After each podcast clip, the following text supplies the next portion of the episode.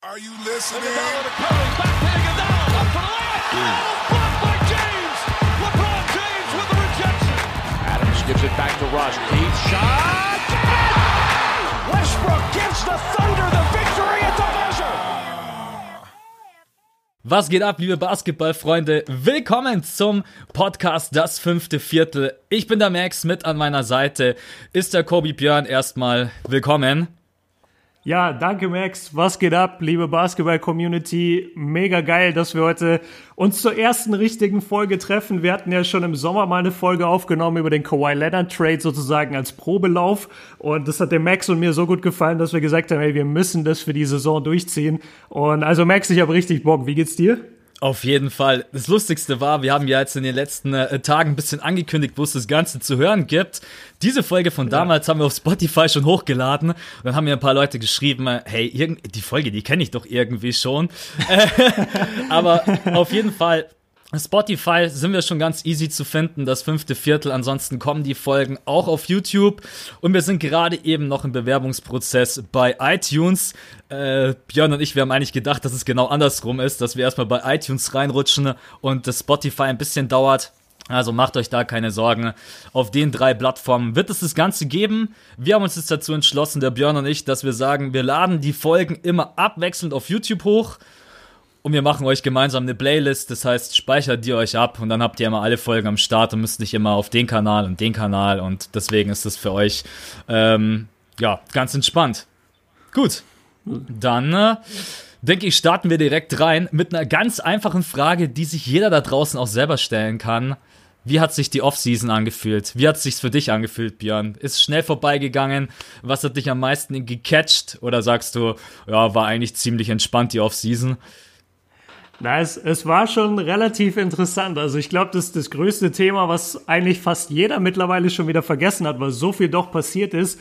LeBron James, der beste Spieler der Welt, ist einfach mal von seinem Heimatverein, den Cleveland Cavaliers, zu den Lakers gewechselt. Und ich glaube, das war innerhalb irgendwie von drei Tagen. Äh, drei Tage war die Free Agency am Laufen und dann ging es aber schon los, dass LeBron gesagt hat, ja, ich bin jetzt bei den Lakers. Das fand ich damals ziemlich interessant. Und äh, deswegen habe ich das fast schon mittlerweile vergessen, ist aber doch einer der größten Wechsel eigentlich überhaupt gewesen. Und äh, ja, vom Feeling her war es eigentlich durchgängig immer spannend. Also ich erinnere mich jetzt nur so an zwei Wochen, vielleicht irgendwann Mitte August war das, glaube ich. Da hatte ich so einen richtigen Durchhänger, wo ich eigentlich überhaupt nichts mehr von der NBA verfolgt habe. Irgendwie alles war geklärt. Jeder wusste, okay, der geht dahin, der geht dahin. Und äh, jetzt haben wir dann aber Gott sei Dank praktisch noch einen neuen Sommer, eine neue Offseason bekommen durch das ganze Jimmy Butler-Drama, auf das wir bestimmt auch noch zu sprechen kommen. Wie, wie war es denn für dich? Also hat sich bei dir genauso angefühlt oder war es anders? Ich habe gerade eben auch noch mal vorhin darüber nachgedacht und es am Anfang war es so krass, weil einfach, ich habe gedacht, dieses LeBron James Ding wird das längste und größte und das dauert Ewigkeiten, ne? Und er sagt, ja, und, absolut. Und er sagt einfach nach, äh, wie du schon gesagt hast, zwei oder drei Tage, äh, jo, übrigens Lakers hier Max Contract, goodbye, ich fliege jetzt erstmal in Urlaub. das war schon, hat irgendwie dann, äh, dann sind viele andere Themen erstmal in den Fokus gerückt ich fand es ehrlich gesagt von ihm eine gute Sache. Äh, dann natürlich der Cousins-Stil. Es war wirklich nie mhm. langweilig. Dann Carmelo Anthony, äh, dann der Dennis Schröder-Trade. Es war, es gab wirklich bloß so diese zwei, drei Wochen, wie du schon gesagt hast, im August, da war es mal ein bisschen entspannt. Äh, aber ansonsten ist immer was passiert. Jetzt natürlich dieses Jimmy Butler-Ding nochmal zum Ende hin ist ja auch ein absoluter Wahnsinn. Damit hat, glaube ich, keiner gerechnet. Und ansonsten mhm finde ich eigentlich, hat sich die Offseason ziemlich, es war, glaube ich, die kürzeste Offseason vom Gefühl her, weil immer irgendwas los gewesen ist, irgendwelche neuen Formate auf deinem Kanal, meinem Kanal. Man hat, man war zusammen in Athen, war auch ein richtig cooles ja. Ding. Dann kam NBA 2K raus, also die Wartezeit, es hat sich dieses Jahr ganz okay angefühlt. Die letzten paar Jahre waren gefühlt irgendwie äh, ein bisschen schlimmer, fand ich jetzt. Auf jeden Fall. Ich, äh, bei mir war es auch so, also die NBA will ja sowieso, hat es schon öfter jetzt geäußert oder zumindest bekommt man das so durch die Blume mit. Die wollen eigentlich zwölf Monate im Jahr wirklich präsent sein bei den Fans. Also die sind ja echt die Liga in Amerika, die am längsten überhaupt stattfindet von der Saison mit Playoffs gerechnet und so weiter. Dann kommt diese Awardshow, wo die ganzen MVPs und so vergeben werden. Dann kommt oder davor kommt der Draft oder danach, das weiß ich gerade nicht genau. Ähm, dann kommt der ganze Off-Season-Stuff, äh, dann kommt, wie du schon sagst, 2K raus, dann gibt's bestimmte Events, dann fliegen die NBA-Stars nach Asien und hierhin. LeBron James war in Berlin. Also es passiert echt zwölf Monate im Jahr eigentlich was. Und für mich war die Off-Season so die, die richtige Off-Season, die ich noch kenne aus meiner Kindheit, als es noch kein, äh, kein Internet richtig gab, wo du Sachen nachgucken konntest. Also diese Off-Season, die hat sich früher für mich drei Monate angefühlt und dieses Jahr war sie gefühlt zwei Wochen. Also ich bin, ich bin vollkommen zufrieden mit der Off-Season, kann gerne jedes Jahr so weitergehen. Ich glaube, das liegt auch ein bisschen an den ganzen sozialen Medien, weil du kannst halt alle verfolgen, egal ob das ein äh, Ben Simmons ist oder ein Dennis Schröder. Okay, Dennis Schröder ist jetzt nicht ganz so mega aktiv, aber hat am Anfang dann auch ein bisschen Wirbel gemacht um äh, seinen Wechsel, weil er sich da mega gefreut hat. Das heißt, du bist ja. halt auch dran an den Stars, obwohl du gar keine Spiele siehst, was halt schon geil ist, aber natürlich auch für die Stars zwischenzeitlich ein bisschen gefährlich. Man hat es jetzt wieder bei Jimmy Butler gesehen, da sind die sozialen Medien natürlich echt äh, krass unterwegs. Jo. Ähm, ich würde sagen. Ach, sorry, warte mal, mir fällt noch was ein. Weißt du, was wir gar nicht erwähnt haben bei der krassen Offseason? Das Thema, was wir damals auch im ersten Podcast hatten. Mhm. Wir haben ja das Kawhi und The Rosen Trade Drama auch gehabt. Äh, das war ja auch total krass und entertaining für uns Fans, weil The Rosen, glaube ich, ein paar Stunden bevor der Deal wirklich offiziell wurde, hatte er schon bei Instagram eine Story rausgehauen mit, ja, sowas in die Richtung mit, du kannst niemand vertrauen, in diesem Geschäft ist niemand ja. loyal, ich kann nicht glauben, was passiert ist. Und äh, das, das war ja auch der totale Hammer, dass einfach mal DeMar DeRozan, der Franchise-Player von den Toronto Raptors, eingetauscht wurde gegen Kawhi Leonard und damit auch diese ganze Saga mal beendet wurde kurzzeitig, dass wir endlich mal Kawhi weg hatten von den Spurs und äh, wie jetzt die neuen Spurs aussehen. Also das war echt eine krasse Offseason, muss man sagen. Da habe ich gar nicht mehr dran gedacht. Das stimmt, das war auf Insta ist es damals so abgegangen, dass auch so ein gestandener Mann und Spieler wie DeMar Rosen dann einfach da auch ein bisschen seinen Gefühlen freien Lauf lässt und sagt, ey, das ist alles hier so shit, was hier gerade eben abgeht, ohne das wirklich zu, also mir hat ja echt leid getan. Ähm, ja. War, glaube ich, klar, man ist nicht hinter den Kulissen mit dabei, aber es hat sich auf jeden Fall von seiner Seite aus so angefühlt, als wenn das irgendwie nicht so kommuniziert wurde, dass er damit auf jeden Fall von der ersten bis zur letzten Sekunde transparent gehalten wurde. Mhm. Echt, ja, stimmt. Das ist schon wieder so lange her. Kawhi Leonard bei den Toronto Raptors, das ist auch, und die Spurs sind gerade eben, weil du es gesagt hast, auch wenn die Spurs jetzt heute kein großes Thema sein werden, die sind so am Sack, die haben so viele Verletzte, die haben ihr, ja. die haben ihren Franchise-Spieler verloren. Mal gucken, ob DeMar DeRozan das auch äh, wird. Dann gab es ja auch dieses äh, USA-Camp, wo auch das erste mhm. Mal Popovic und DeMar aufeinander getroffen sind. Also es ist mittlerweile so viel los. Du hast die Summer League, du hast dann hier ein Camp da. Stimmt. Also es ist echt, äh, jetzt die Preseason, kann man sich auch ein paar Spiele reinziehen. Also langweilig wird's einem wirklich nicht. Äh, ich würde sagen, wir kommen zum ersten großen, fetten Thema. De yes. Dennis Schröder, jetzt nicht mehr bei den Hawks, sondern bei den Oklahoma City Thunder. Was sagt was sagt dir dein Gefühl äh, in seiner neuen Rolle und jetzt auch noch mit diesem ganz, ganz großen Punkt? Westbrook und Roberson sind beide verletzt und fallen auf jeden Fall. Ich glaube, Westbrook auf jeden Fall noch ein Monat oder eineinhalb Monate und bei Roberson mhm. sprechen sie sogar von äh, zwei Monate, vielleicht sogar drei Monate. Ja, alle reden von Six Man of the Year. Warum eigentlich nicht äh, Starter? Also auf die, auf die Frage hin, was, was halte ich davon? Ich habe es absolut gefeiert. Ich habe mich so gefreut für Dennis. Ich habe das oft wirklich auf meinem Kanal beantwortet, gerade auch in den Streams wurde ich das oft gefragt, was hältst du denn von Dennis Schröder? Wie siehst du seine Karriere? Und ich habe immer wieder betont, dass ich echt einer vielleicht der wenigen bin, die wirklich sagen, der Junge hat NBA-Startertalent. Der ist ein Starting Point Guard in der besten Liga der Welt. Er gehört damit zu den mindestens 30 besten Point Guards der Welt. Er hat einen ersten Schritt, der so unglaublich schnell ist. Dazu, wenn er denn mal ein bisschen Verantwortung vorne abgeben kann, ist er auch ein wirklich guter Defender, was auch viele vergessen haben. Durch seine äh, Spannweite und durch seinen Instinkt einfach kann er relativ gut Steals einsammeln. Ich, ich, finde, der Junge ist wirklich, ähm, ja, so the, the whole package, wie man auf Englisch sagen würde. Also der Junge hat wirklich NBA Starting Talent und ist es auch verdient, meiner Meinung nach. Und als ich dann gehört habe, der geht nach OKC, da dachte ich mir nur, wie perfekt ist das denn? Du stellst eigentlich einen, einen Starting Point Guard jetzt als Backup für Westbrook ein. Damit hast du ja wirklich die große Schwäche der Thunder damit ausgemerzt, weil wenn wir uns ans letzte Jahr erinnern, wenn Westbrook mal nicht auf dem Feld stand, dann lief einiges schief. Also die, die haben dann einfach nicht rund zusammengespielt. Und als ich mir dann vorgestellt habe, dann kommt immer ein Dennis Schröder von der Bank, bringt seine Energie, bringt seinen ersten Schritt und dann spielen die beiden vielleicht auch noch so 10, 12 Minuten zusammen am Abend. Also das ist für mich wirklich eine geile Situation für Dennis. Ich bin super froh, dass dieser Trade für ihn geklappt hat. Jede Seite hat auch bekommen, was sie wollten. Also die Hawks sind Dennis losgeworden und äh, konnten dafür Carmelo Anthony nehmen, ihn dann direkt wieder waven Ungeschlagen. oder buyouten. Ungeschlagen, ja, genau. Anthony, ungeschlagen bei den ja. Hawks. Gab es das letzte Mal, weiß ich nicht wann. Hawks-Legende Carmelo Anthony.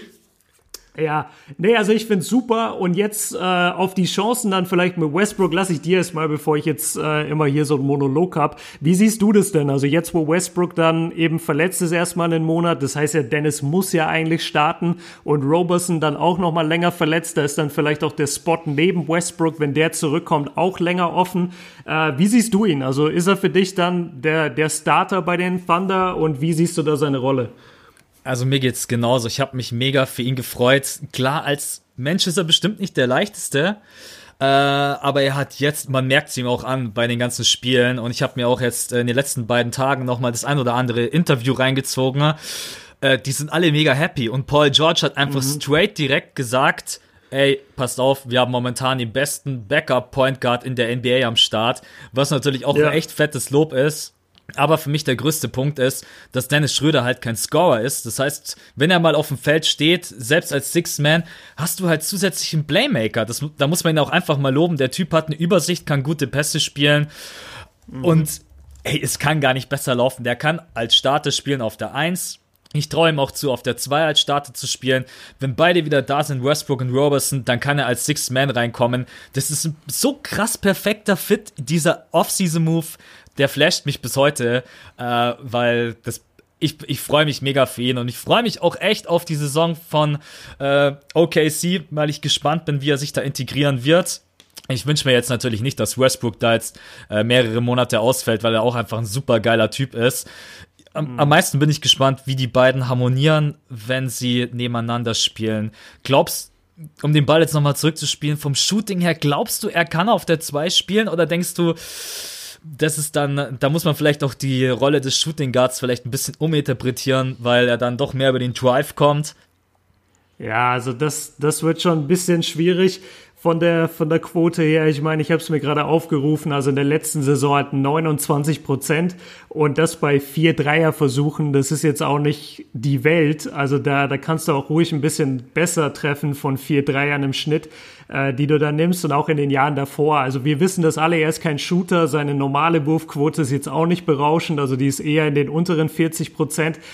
Ich, ich finde es ganz gut, was du sagst, die, die Shooting Guard Rolle neu interpretieren. Ich bin sowieso der Meinung, dass die Leute aufhören müssen, die ganze Zeit Houston und Golden State komplett zu kopieren, sondern vielleicht einfach mal gucken, dass man äh, mit den Spielern, die man hat, einfach das bestmögliche System spielt. Und wie du jetzt schon sagst, Westbrook und Dennis Schröder, das hat halt niemand auf dem Feld in der NBA. Zwei solcher Talente.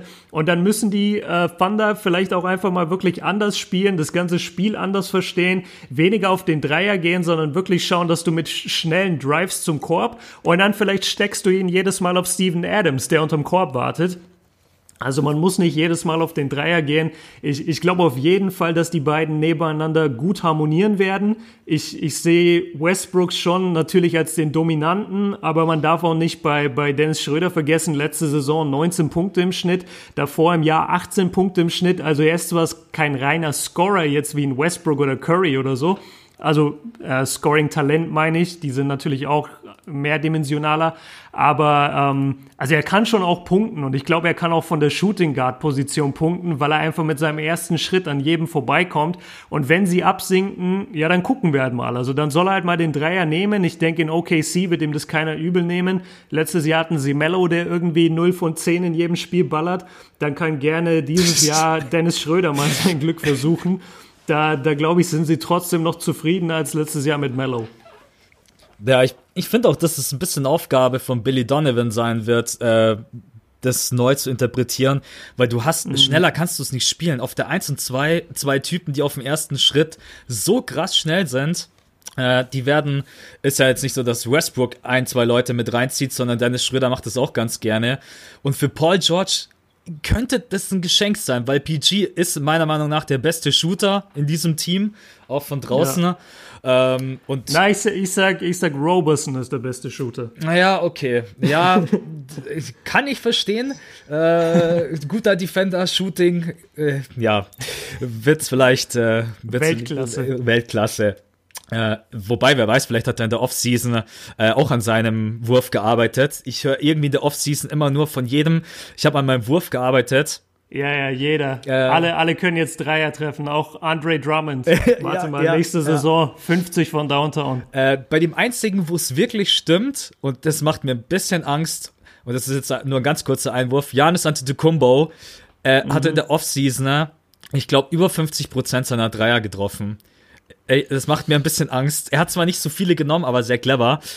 Ähm, aber man, Und der Wurf sieht besser aus jetzt. Der Wurf sieht, das ist halt auch wichtig. Der, der Wurf ist flüssiger. Ja, der Wurf sieht echt besser aus. Also wenn Antetokounmpo anfängt, sich den Dreier drauf zu packen, damn it. Ähm, ja. Aber okay, das ist ein anderes Thema.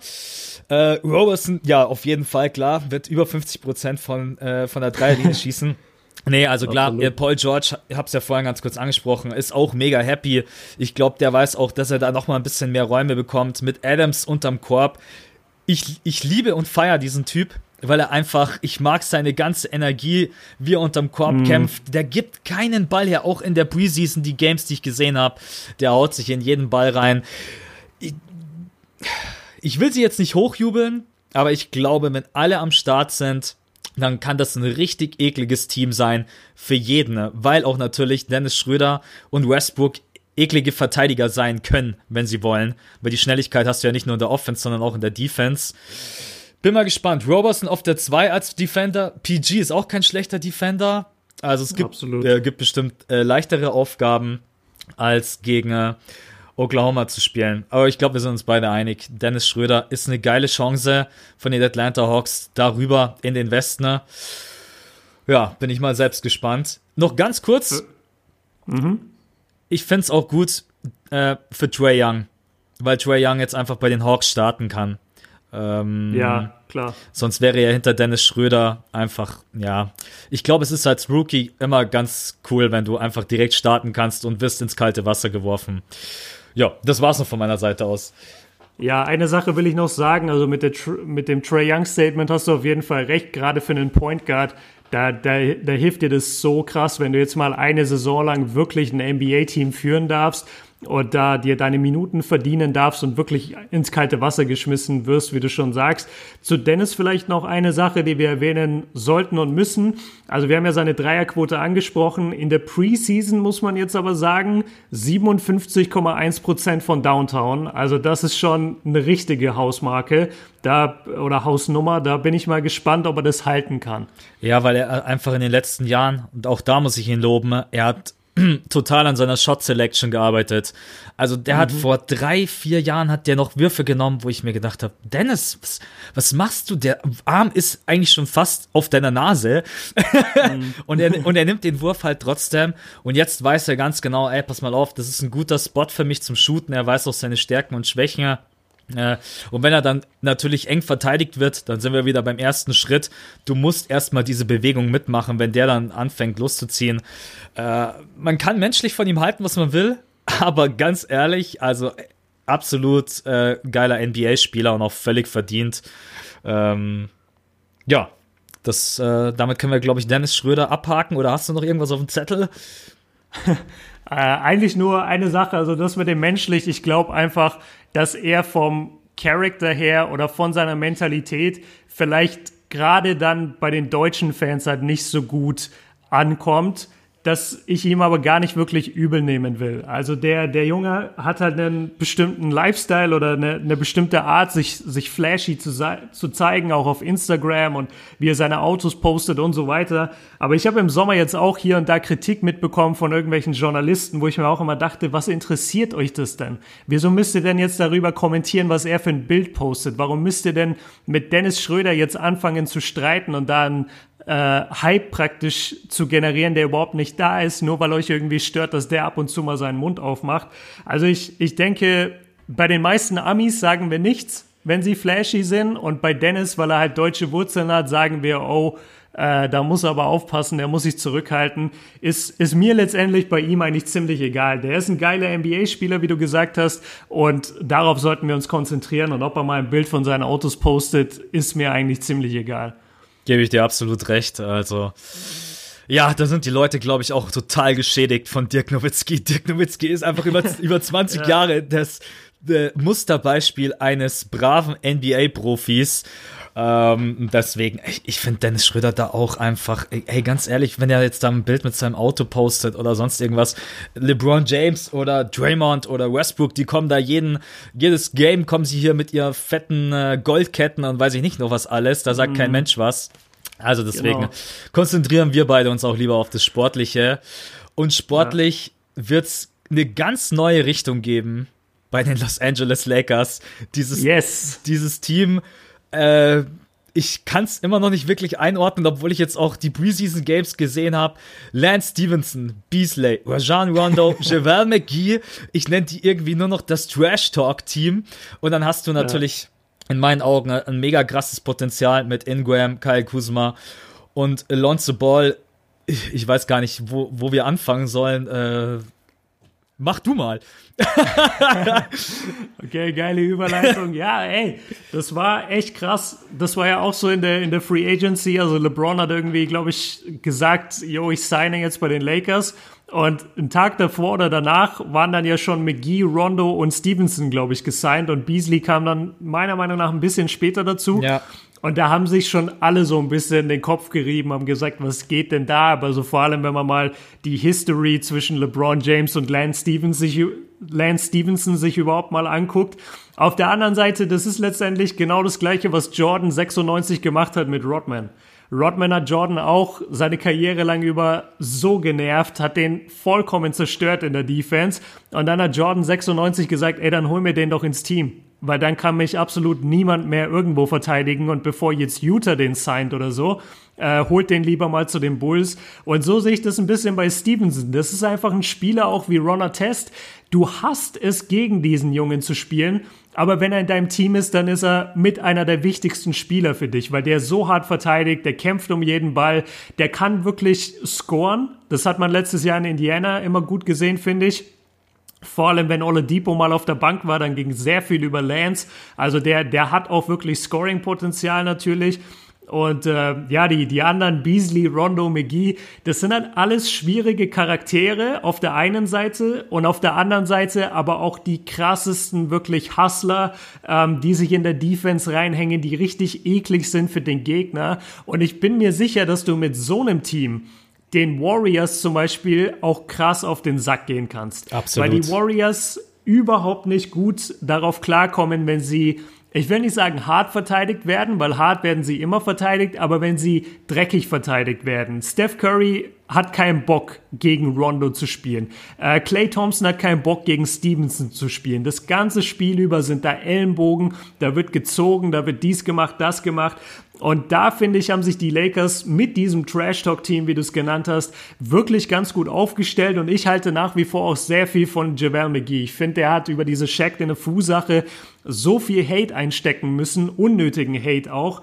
Ähm, und, und wenn ich ihn letztes Jahr bei den Warriors gesehen habe, wenn er auf dem Feld war, der Junge hat einfach abgeliefert, der hat eine gute Größe, der hat ganz gute Instinkte, was die Defense angeht. Also ich, ich finde dieses Trash-Talk-Team von Los Angeles eigentlich richtig geil. Wie siehst du das? Ich mag's auch total. Also Javel McGee erstmal. Ey, der hat bei Golden State abgeliefert, auch in den Playoffs, nicht in irgendwelchen unwichtigen Spielen, sondern Steve Kerr hat in den wichtigen Momenten gesagt, pass mal auf, wir müssen jetzt durchrotieren. Dann kommen die aus der Halbzeit und dann machen die erste, das werde ich nie vergessen, einfach, da macht Javel McGee einfach acht Punkte am Stück für Golden State.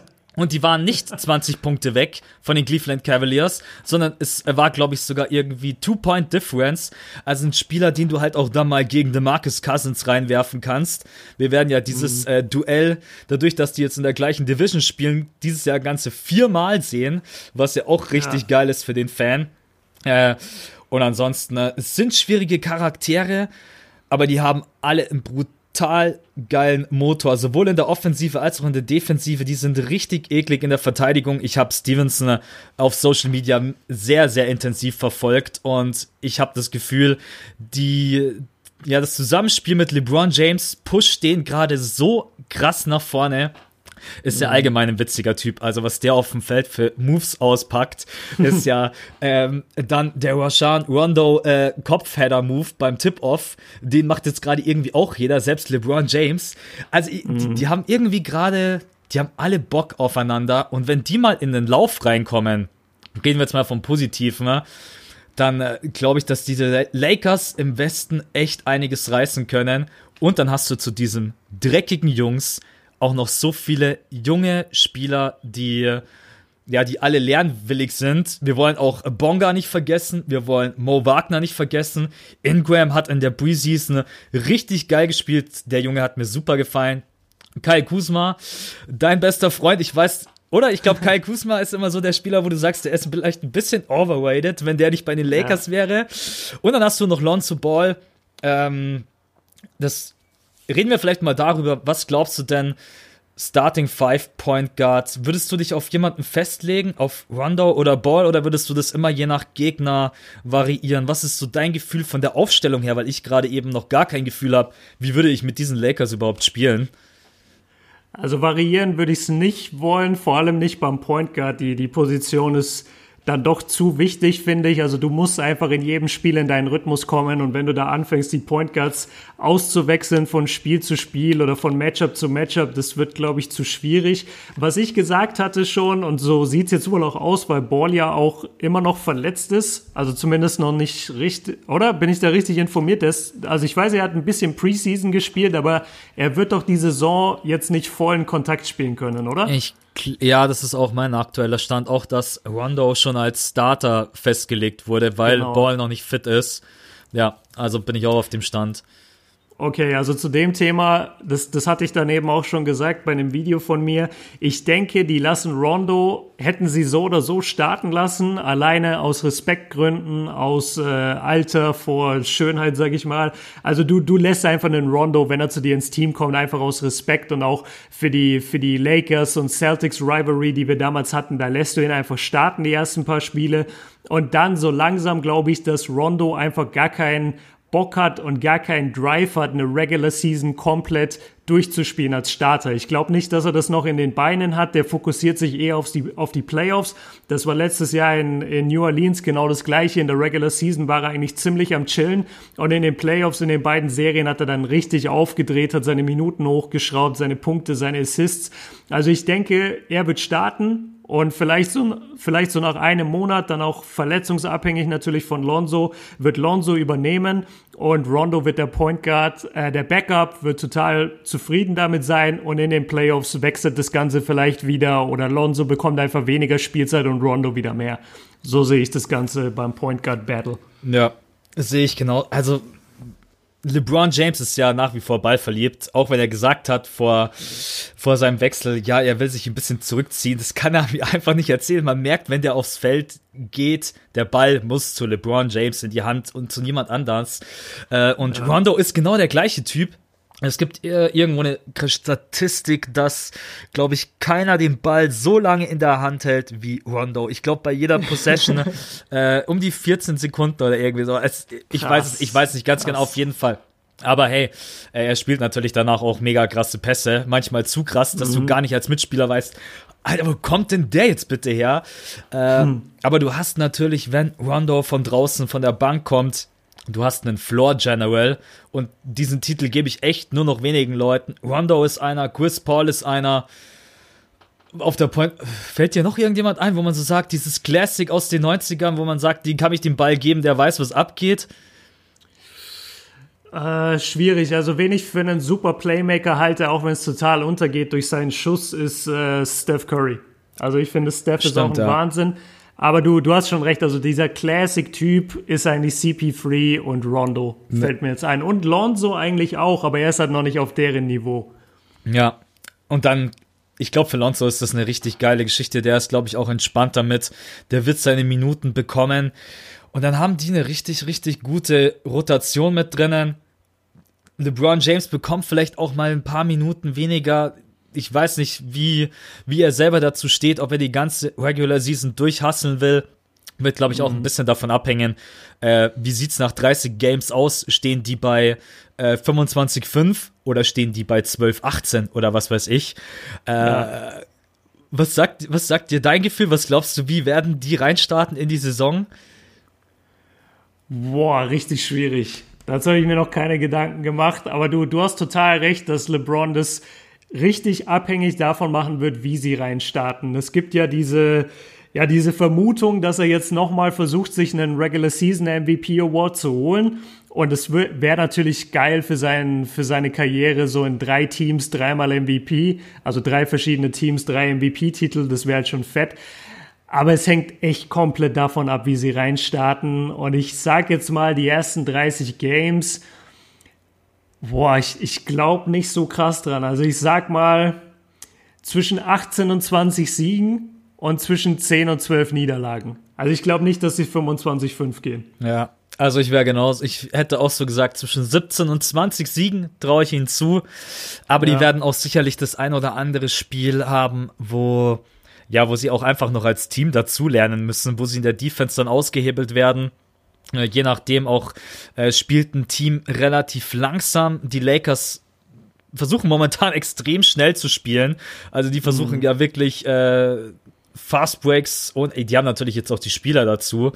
Äh, aber ich bin mal gespannt. Ich denke, die werden auch ihre Lehren ziehen müssen. Natürlich kann dann LeBron James sicherlich die ein oder andere Niederlage verhindern mit seiner ganzen Erfahrung.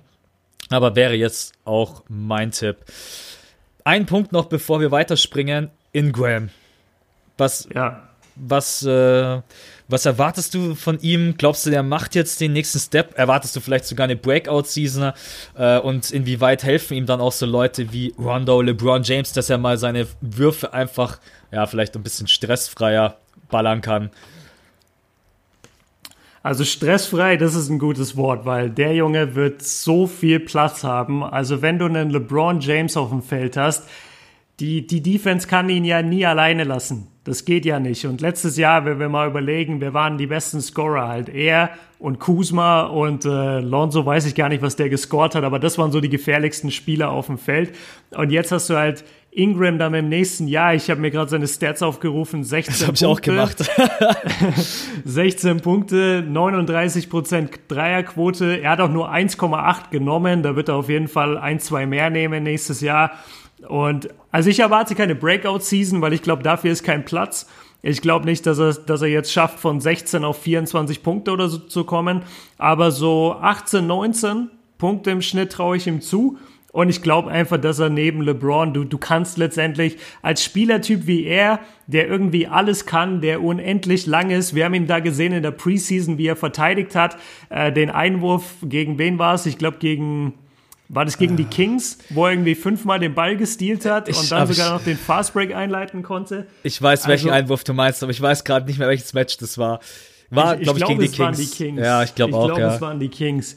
Und das, das geht auch wieder in die Richtung zu dem, ich fand das super, was du gesagt hast. Man merkt richtig oder man hat das Gefühl, die haben alle Bock aufeinander. Und so kommt mir das echt vor. Also ich habe selten ein LeBron James geführtes Team gesehen, das so voller Jugend steckt, so voller Energie steckt und wirklich Bock hat zu spielen. Und ich glaube auch, obwohl sie dieses Jahr noch keine Chance haben werden, die werden gegen jedes Team und auch gegen die Rockets und gegen die Warriors, die werden Vollgas geben. Du, du musst mal überlegen, wann hatte LeBron das letzte Mal wirklich ein junges Team? Das, das gab's ja seit Ewigkeiten nicht. Also klar, er hatte Kyrie Irving da an seiner Seite in, in Cleveland damals, aber ansonsten die ganzen anderen Spieler, die waren ja immer alt. Das waren ja immer alte, alte äh, Spieler, die schon länger in der Liga sind, die nicht mehr die frischen Beine haben. Jetzt hast du Ball, Ingram, Kuzma, ähm, Cardwell Pope. Der ist auch gut unterwegs. Josh Hart hast du auch noch als Shooter. Exactly. Also Josh Hart ist ja auch nochmal ein Biest oder hat jetzt eine richtig geile Summer League auch gehabt. Also die, die haben einfach junge Beine und dann haben sie noch die Freaks in Lance Stevenson, McGee, Rondo, Beasley darf man auch nicht vergessen. Also das Team ist auch richtig tief. Ähm, vielleicht dann noch von mir die letzte Frage an dich. Wo siehst du denn dann Mo Wagner und Bonga? Weil wir haben jetzt das Team aufgezählt und die sind schon verdammt tief besetzt. Also wo ist denn da Platz überhaupt für Mo und Bonga? Es tut mir so leid für die beiden. Also Bonga wird so gut wie gar keine Spielzeit bekommen. Vielleicht auch noch mal äh, zurück in die G-League. Also, mich hat's ja eh gewundert, dass sie ihn gesigned haben. Ich habe eigentlich mhm. gedacht, er wird noch mal ein, zwei Jahre in Deutschland, Europa ähm, verbringen. Und Mo Wagner wird richtig, ja, richtig Trouble haben, weil er muss einfach die Minuten, die er bekommt, muss er eigentlich als Pick-and-Pop-Spieler sofort performen. Es ist Gott sei Dank genau das, was LeBron James liebt. Er liebt es ja, um sich herum Shooter zu haben. Das kann Mo ja. Ähm, ja. Aber ich, ich weiß momentan echt nicht, wo ich ihn reinstecken soll, weil die Jungs, die wir haben, Beasley, Javel McGee, Kuzma, die spielen alle eine bessere Defense. Er ist in der Defense okay, aber er ist nicht überragend. Pick and Pop kannst du in gewissen Situationen natürlich ganz gut gebrauchen, aber ansonsten ne, tut mir echt leid, aber ich sehe für Mo wenig Spielzeit, echt wenig Spielzeit und äh, ja, ich glaube, das wird auf jeden Fall erstmal eine harte Saison für ihn, wo er durch muss, wo er einfach mittrainieren muss, muss den ganzen Ablauf kennenlernen, soll es genießen, mit solchen Leuten zusammenzuspielen. Auch da habe ich mir letztens einen Bericht reingezogen von ihm, wo er gesagt hat, hey, ich muss erstmal ich muss erstmal realisieren, mit wem ich da zusammenspiele. Ich komme aufs Trainingsgelände von den Los Angeles Lakers und da läuft einfach ein Rondo und ein LeBron James an mir vorbei. äh, und ich weiß gar nicht mehr, wo ich den Artikel gelesen habe. Auf jeden Fall hat er dann auch selber gesagt, ich muss selber ein bisschen aufpassen, dass ich mal aus diesem Fanboy-Modus rauskomme. Ich bin ein Teil mhm. von diesem Team und ich muss selber performen. Also ich bin, also Bonga sehe ich momentan aktuell gar keine Chance, weil sie auf der 1 auch mega gut besetzt sind. Und auf der 4 haben die halt auch einfach genügend Leute. Ich, ich habe ehrlich gesagt gerade eben nicht so wirklich eine Ahnung, wie wir ihn da unterkriegen sollen. Hast du da einen besseren Plan für ihn oder sagst du auch, wird schwierig für ihn? Also zu, zunächst mal, um auch auf Bonga zu kommen, das, bei ihm ist es halt geil, weil er ist jetzt 18, 19 Jahre alt. Das ist sein erster äh, Vertrag in der NBA. Er war gar nicht am College und er hat halt direkt von Magic Johnson wirklich das Vertrauen bekommen. Drei Jahre und ich glaube ein bisschen über drei Millionen Dollar. Das, das, das gibst du nicht jedem. Vor allem, wenn du die Lakers bist, das gibst du nicht einfach jedem. Und er wurde ja sehr spät gedraftet. Und dass er dann trotzdem in seinem jungen Alter direkt diese, diese Chance bekommt, überhaupt bei den Lakers zu sein. Du hast es auch gerade mit Mo angesprochen. Die sind ja erstmal beim traditionsreichsten Basketballverein auf der Welt. So jeder kennt die Lakers. Und dann hast du ihn noch mit dem besten Spieler der Welt, der ja auch gleichzeitig einer der besten Passer überhaupt ist. Also von der Court Vision her, was du dort lernen kannst. Du kannst allein viel von Lonzo lernen. Dann kommt Rondo, dann kommt LeBron. Also die, die, die Lernmöglichkeiten für Bonga sind unfassbar groß und da, und da freue ich mich richtig für ihn. Und selbst wenn er ein Jahr G-League spielen muss, der, der soll einfach immer versuchen, irgendwie in der Nähe von diesem Lakers Trainingsgelände zu sein und so viel wie möglich von den Jungs aufzuschnappen. Und ähm, das feiert ja auch LeBron. Also LeBron mag das ja, wenn, wenn er wirklich sieht, dass, dass sich ein junger Spieler reinhängt, dass er von ihm lernen will. Und da würde ich echt, also wenn er das jemals hören würde, so, ey, nimm dir diese Chance. Also nimm diese Chance wahr. Welcher Point Guard auf der Welt hat gerade die Chance von Rondo und LeBron hautnah zu lernen? Du und Lonzo. Also nimm die Chance wahr. Und äh, bei, bei Mo sehe ich ein bisschen positiver als du, aber nur aus dem Grund, das geht auch wieder in die Richtung, ich glaube einfach, dass er von seinem, von seiner Art her, wie er halt auf der Bank ist, wenn er auf der Bank sitzt, wie, wie viel Energie er mitbringt. Ich glaube, dass er sich allein dadurch hier und da auf jeden Fall Minuten verdienen wird.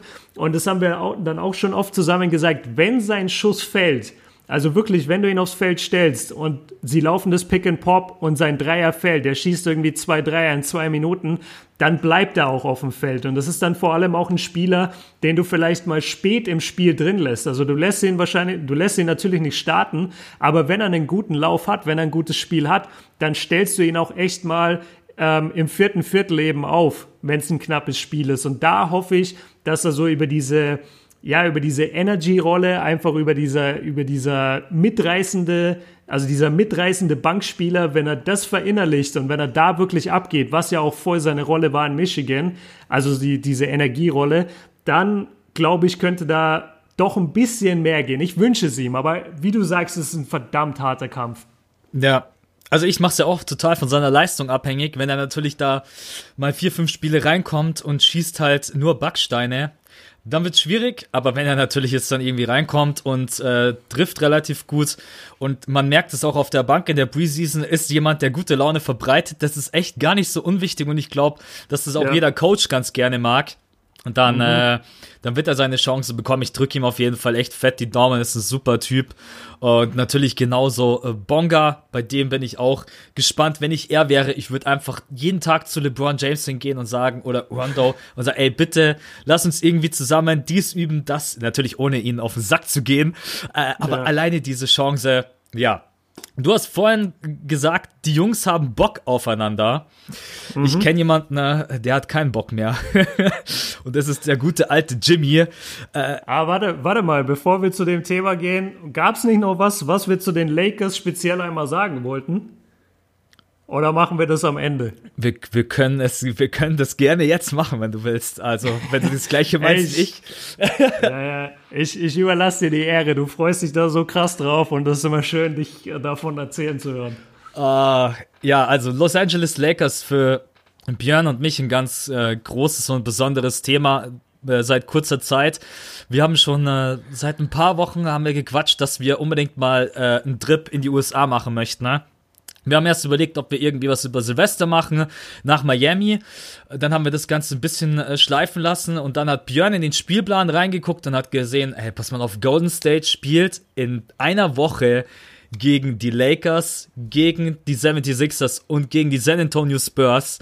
Und wir haben jetzt beide letztens reingeguckt nach Flügen und wir müssen euch leider sagen, dass wir die einfach eiskalt gebucht haben und dass wir nächstes Jahr, ich glaube, es ist der 31. Januar bis 7., 6. Februar Genau. Werden wir zusammen nach San Francisco fliegen, werden gucken, dass wir da noch Tickets bekommen und dann ziehen wir uns dreimal Golden State rein, einmal gegen die Lakers, gegen die 76ers und gegen die Spurs und mein Grinsen ist so fett, dass ihr es, glaube ich, durch, durch das Mikrofon durchsehen und hören könnt. Äh, ich weiß gar nicht, seit wir das echt gesagt haben, wir ziehen das durch, seit wir gemeinsam die Flüge gebucht haben, ey, ich habe so ein Grinsen, wenn ich einfach nur daran denke. San Francisco, ey, ich weiß nicht, es wird, es wird absoluter Shit. Das ist so ein Lebenstraum. Ähm, eine Woche lang nur Basketball, San Francisco sich angucken. Ja, sag du was, ich bin raus, Mann. ja, genau so war das immer, wenn wir telefoniert haben, du. Bei dir hat man echt das Grinsen durch den Hörer gemerkt, das freut mich total. Ja, das, das ist eine Wahnsinns, äh, Wahnsinnserfahrung, die wir da wahrscheinlich sammeln werden. Was halt der absolute Oberhammer war es, wir haben das schon die ganze Zeit, eigentlich schon seit letztem Jahr immer mal überlegt, so ey, wir wollen doch mal nach Amerika zusammen, lass doch das mal irgendwie mit irgendwelchen Spielen verbinden. Und dann habe ich halt diese Woche gefunden, erst sollte es nach Boston gehen, da wäre auch eine ganz geile Woche gewesen, ich glaube mit den Warriors, den Lakers und noch irgendeinem Team, jeweils gegen die Celtics. Und dann äh, haben wir das aber wieder verworfen, weil es keine guten Flüge gab. Und dann haben wir halt echt äh, jetzt das krasseste Flugangebot, was ich jemals gesehen habe, äh, bekommen. Und zwar äh, hin und zurück San Francisco Direktflüge jeweils für 300 Euro. Das so krank. Also das, das, das habe ich halt noch nie in meinem Leben gehört. Wahrscheinlich kommen wir nie an. wahrscheinlich. Ja, wahrscheinlich ist das ein Bootsticket oder so. Also das kann eigentlich gar nicht sein, dass wir für diesen Preis nach San Francisco kommen. Alles andere haben wir jetzt auch noch nicht gebucht. Wir haben noch keine Ahnung, wo wir schlafen. Wir haben noch keine Ahnung, wie wir zu den Spielen überhaupt kommen. Aber ich habe diese Woche gesehen, ich habe die Flüge gesehen und habe gesagt, ey Max, wir haben eh gesagt, wir machen das wir fliegen jetzt dahin, das ist der erste Schritt und dann lass mal gucken, dass wir irgendwie da eben in diese Halle kommen. Und ja, ey, bei mir sieht's ganz genauso aus. Also allein die Warriors dreimal zu sehen, ähm, mit Cousins vor allem, möglicherweise, na, im Januar wird er noch nicht fit sein. Ja, nee, Februar ist es. Februar spielt er schon ein paar Minuten. Mal gucken. Wenn wir ganz viel Glück haben und ja, die Lakers live sehen, äh, die Sixers live sehen, Ben Simmons und Joel Embiid. Also bei mir sieht's ganz genauso aus. Ich habe ein Dauergrinsen im Gesicht und äh, für den Preis nach San Francisco zurück, das ist einfach unglaublich und ja, wir, wir freuen uns ohne Ende. Ja, das ist ja auch noch eine der geilsten Hallen überhaupt. Die Atmosphäre in der Oracle Arena ist ja also ich war noch nicht selber drinnen, aber man hört es ja in den Playoffs immer. Also, mhm. du meinst, die reißen die Hütte ab und gegen die Lakers, ähm, ja, das wird einfach ein äh, mega krasses Duell. Wir hoffen, dass wir irgendwie da noch reinkommen. Wir sind gerade eben noch am Organisieren, gucken, wo wir pennen und I don't know, aber mir ist, ich schlafe auch vor der Halle, ist mir egal. Also, genau. ähm, ja, das wollten wir euch jetzt als Info auf jeden Fall äh, mal da lassen. Da werden wir natürlich auch gucken, dass wir ja, Videos von dort aus machen, Insta. Ja. Äh, wir ja. haben auch uns vorgenommen, Mikrofon mit einzupacken, unsere kleinen Podcast-Dinger, dass wir von dort aus auch Podcasts aufnehmen.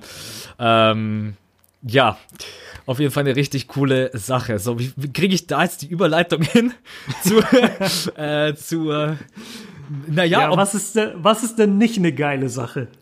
Ja, ich glaube, der krasse Jimmy Butler-Wahnsinn, der uns in den letzten Tagen dann doch irgendwie überrollt hat. Es hat vor, ich glaube, drei Wochen haben wir beide unser erstes Video jeweils auf dem Kanal, du bei dir und ich bei mir gedroppt. Und da ging es mhm. aber nur darum, wo geht er denn eigentlich überhaupt hin? Also nix, Netz, äh, wer war noch im Angebot? Heat sind, glaube ich, erst danach mit rein rotiert. Ja. Clippers waren, glaube ich, davor. Genau, und die Clippers. Ja, war eigentlich alles noch ganz entspannt. Trade-Anfrage. Und jetzt vor ein paar Tagen kommt plötzlich die absolute Eskalation. Jimmy Butler, Jimmy Butler im Training äh, lässt erstmal dick die Hosen runter. Äh, ich, ich kann mir, ich, ich versuche mir das immer bildlich vorzustellen, wie der da in der Halle steht und einfach allen ins Gesicht sagt, Alter, ihr könnt ohne mich gar nicht gewinnen. Was wollt ihr alle von mir? Ähm, ja, dann Interview mit ihm. Äh, du hast, ja, du hast es ja sowieso im Stream äh, gemeinsam mit deinen Leuten angeguckt und ich habe es mir natürlich ja. auch schon zwei, dreimal reingezogen. Es ist ein absoluter, es ist ein absoluter Wahnsinn. Ich weiß eigentlich gar nicht, wo ich anfangen soll. Äh, fangen wir damit an, wo könnte er hingehen? Wird überhaupt noch ein Trade stattfinden? Äh, wer ist schuld an dem ganzen Drama? Ist es Jimmy Butler selbst? Ist es Thibodeau? Sind es äh, Carl Anthony Towns und Wiggins, die Jungen? Äh, fangen wir damit an. Was glaubst du? Wer ist schuld an diesem ganzen Dilemma? Also ich glaube, da sind einfach, wie es auch kommuniziert wurde, verschiedene Mentalitäten aufeinander getroffen. Also ich fand zwar dieses ganze Interview dann, das er gegeben hat bei, bei Rachel Nichols für ESPN, fand ich halt schon sehr inszeniert und auch das zufällig genau da irgendwie zwei Stunden davor diese krasse Trainingseinheit war. Aber was er letztendlich in dem Interview gesagt hat, finde ich, bringt es schon ganz gut auf den Punkt. Er hat halt einfach gesagt, pass auf, Carl Anthony Towns ist der geskillteste Spieler, den wir hier haben und Wiggins ist der von äh, ja mit dem most God-given Talent, also der der talentierteste Spieler überhaupt, den wir je gesehen haben. Und ich bin halt so der Hard Worker Typ. Also wir wissen alle, Jimmy Butler, ähm, ich glaube, als er 13 war oder so oder noch jünger, wurde er von seiner Mutter irgendwie auf die Straße gekickt, musste sich dann durchschlagen, so ein bisschen Blindside-mäßig. Wer den Film kennt äh, mit na, wer ist es mit Sandra Bullock? Geiler Film. Über, über diesen Footballspieler, genau, sehr geiler Film. Letztendlich hat Jimmy Butler die gleiche Story so ein bisschen durchgemacht. Kommt dann in die NBA, ich glaube, als ungefähr 30. Pick, äh, darf kaum spielen, macht 2,2 Punkte in der Rookie-Season und arbeitet sich halt hoch zum NBA All-Star. Und dass der natürlich eine Arbeitseinstellung hat, die wahrscheinlich nur von Kobe Bryant übertroffen wird, ist ja klar. Und ich glaube einfach, dass das große Problem war, dass Wiggins und Towns beides Spieler sind, bei denen hat schon immer alles geklappt. Die sind beide noch relativ jung. Die leben halt, äh, Carl Anthony Towns hat jetzt seine Extension gesigned, fünf Jahre, was sind's, 192 Millionen Dollar oder noch mehr? Auf jeden Fall genügend, um äh, ja, chillen und für zu können. immer ausgesorgt. Genau, also du, du kannst halt einfach chillen. Und das hat auch jemand zu mir im Stream gesagt, glaube ich.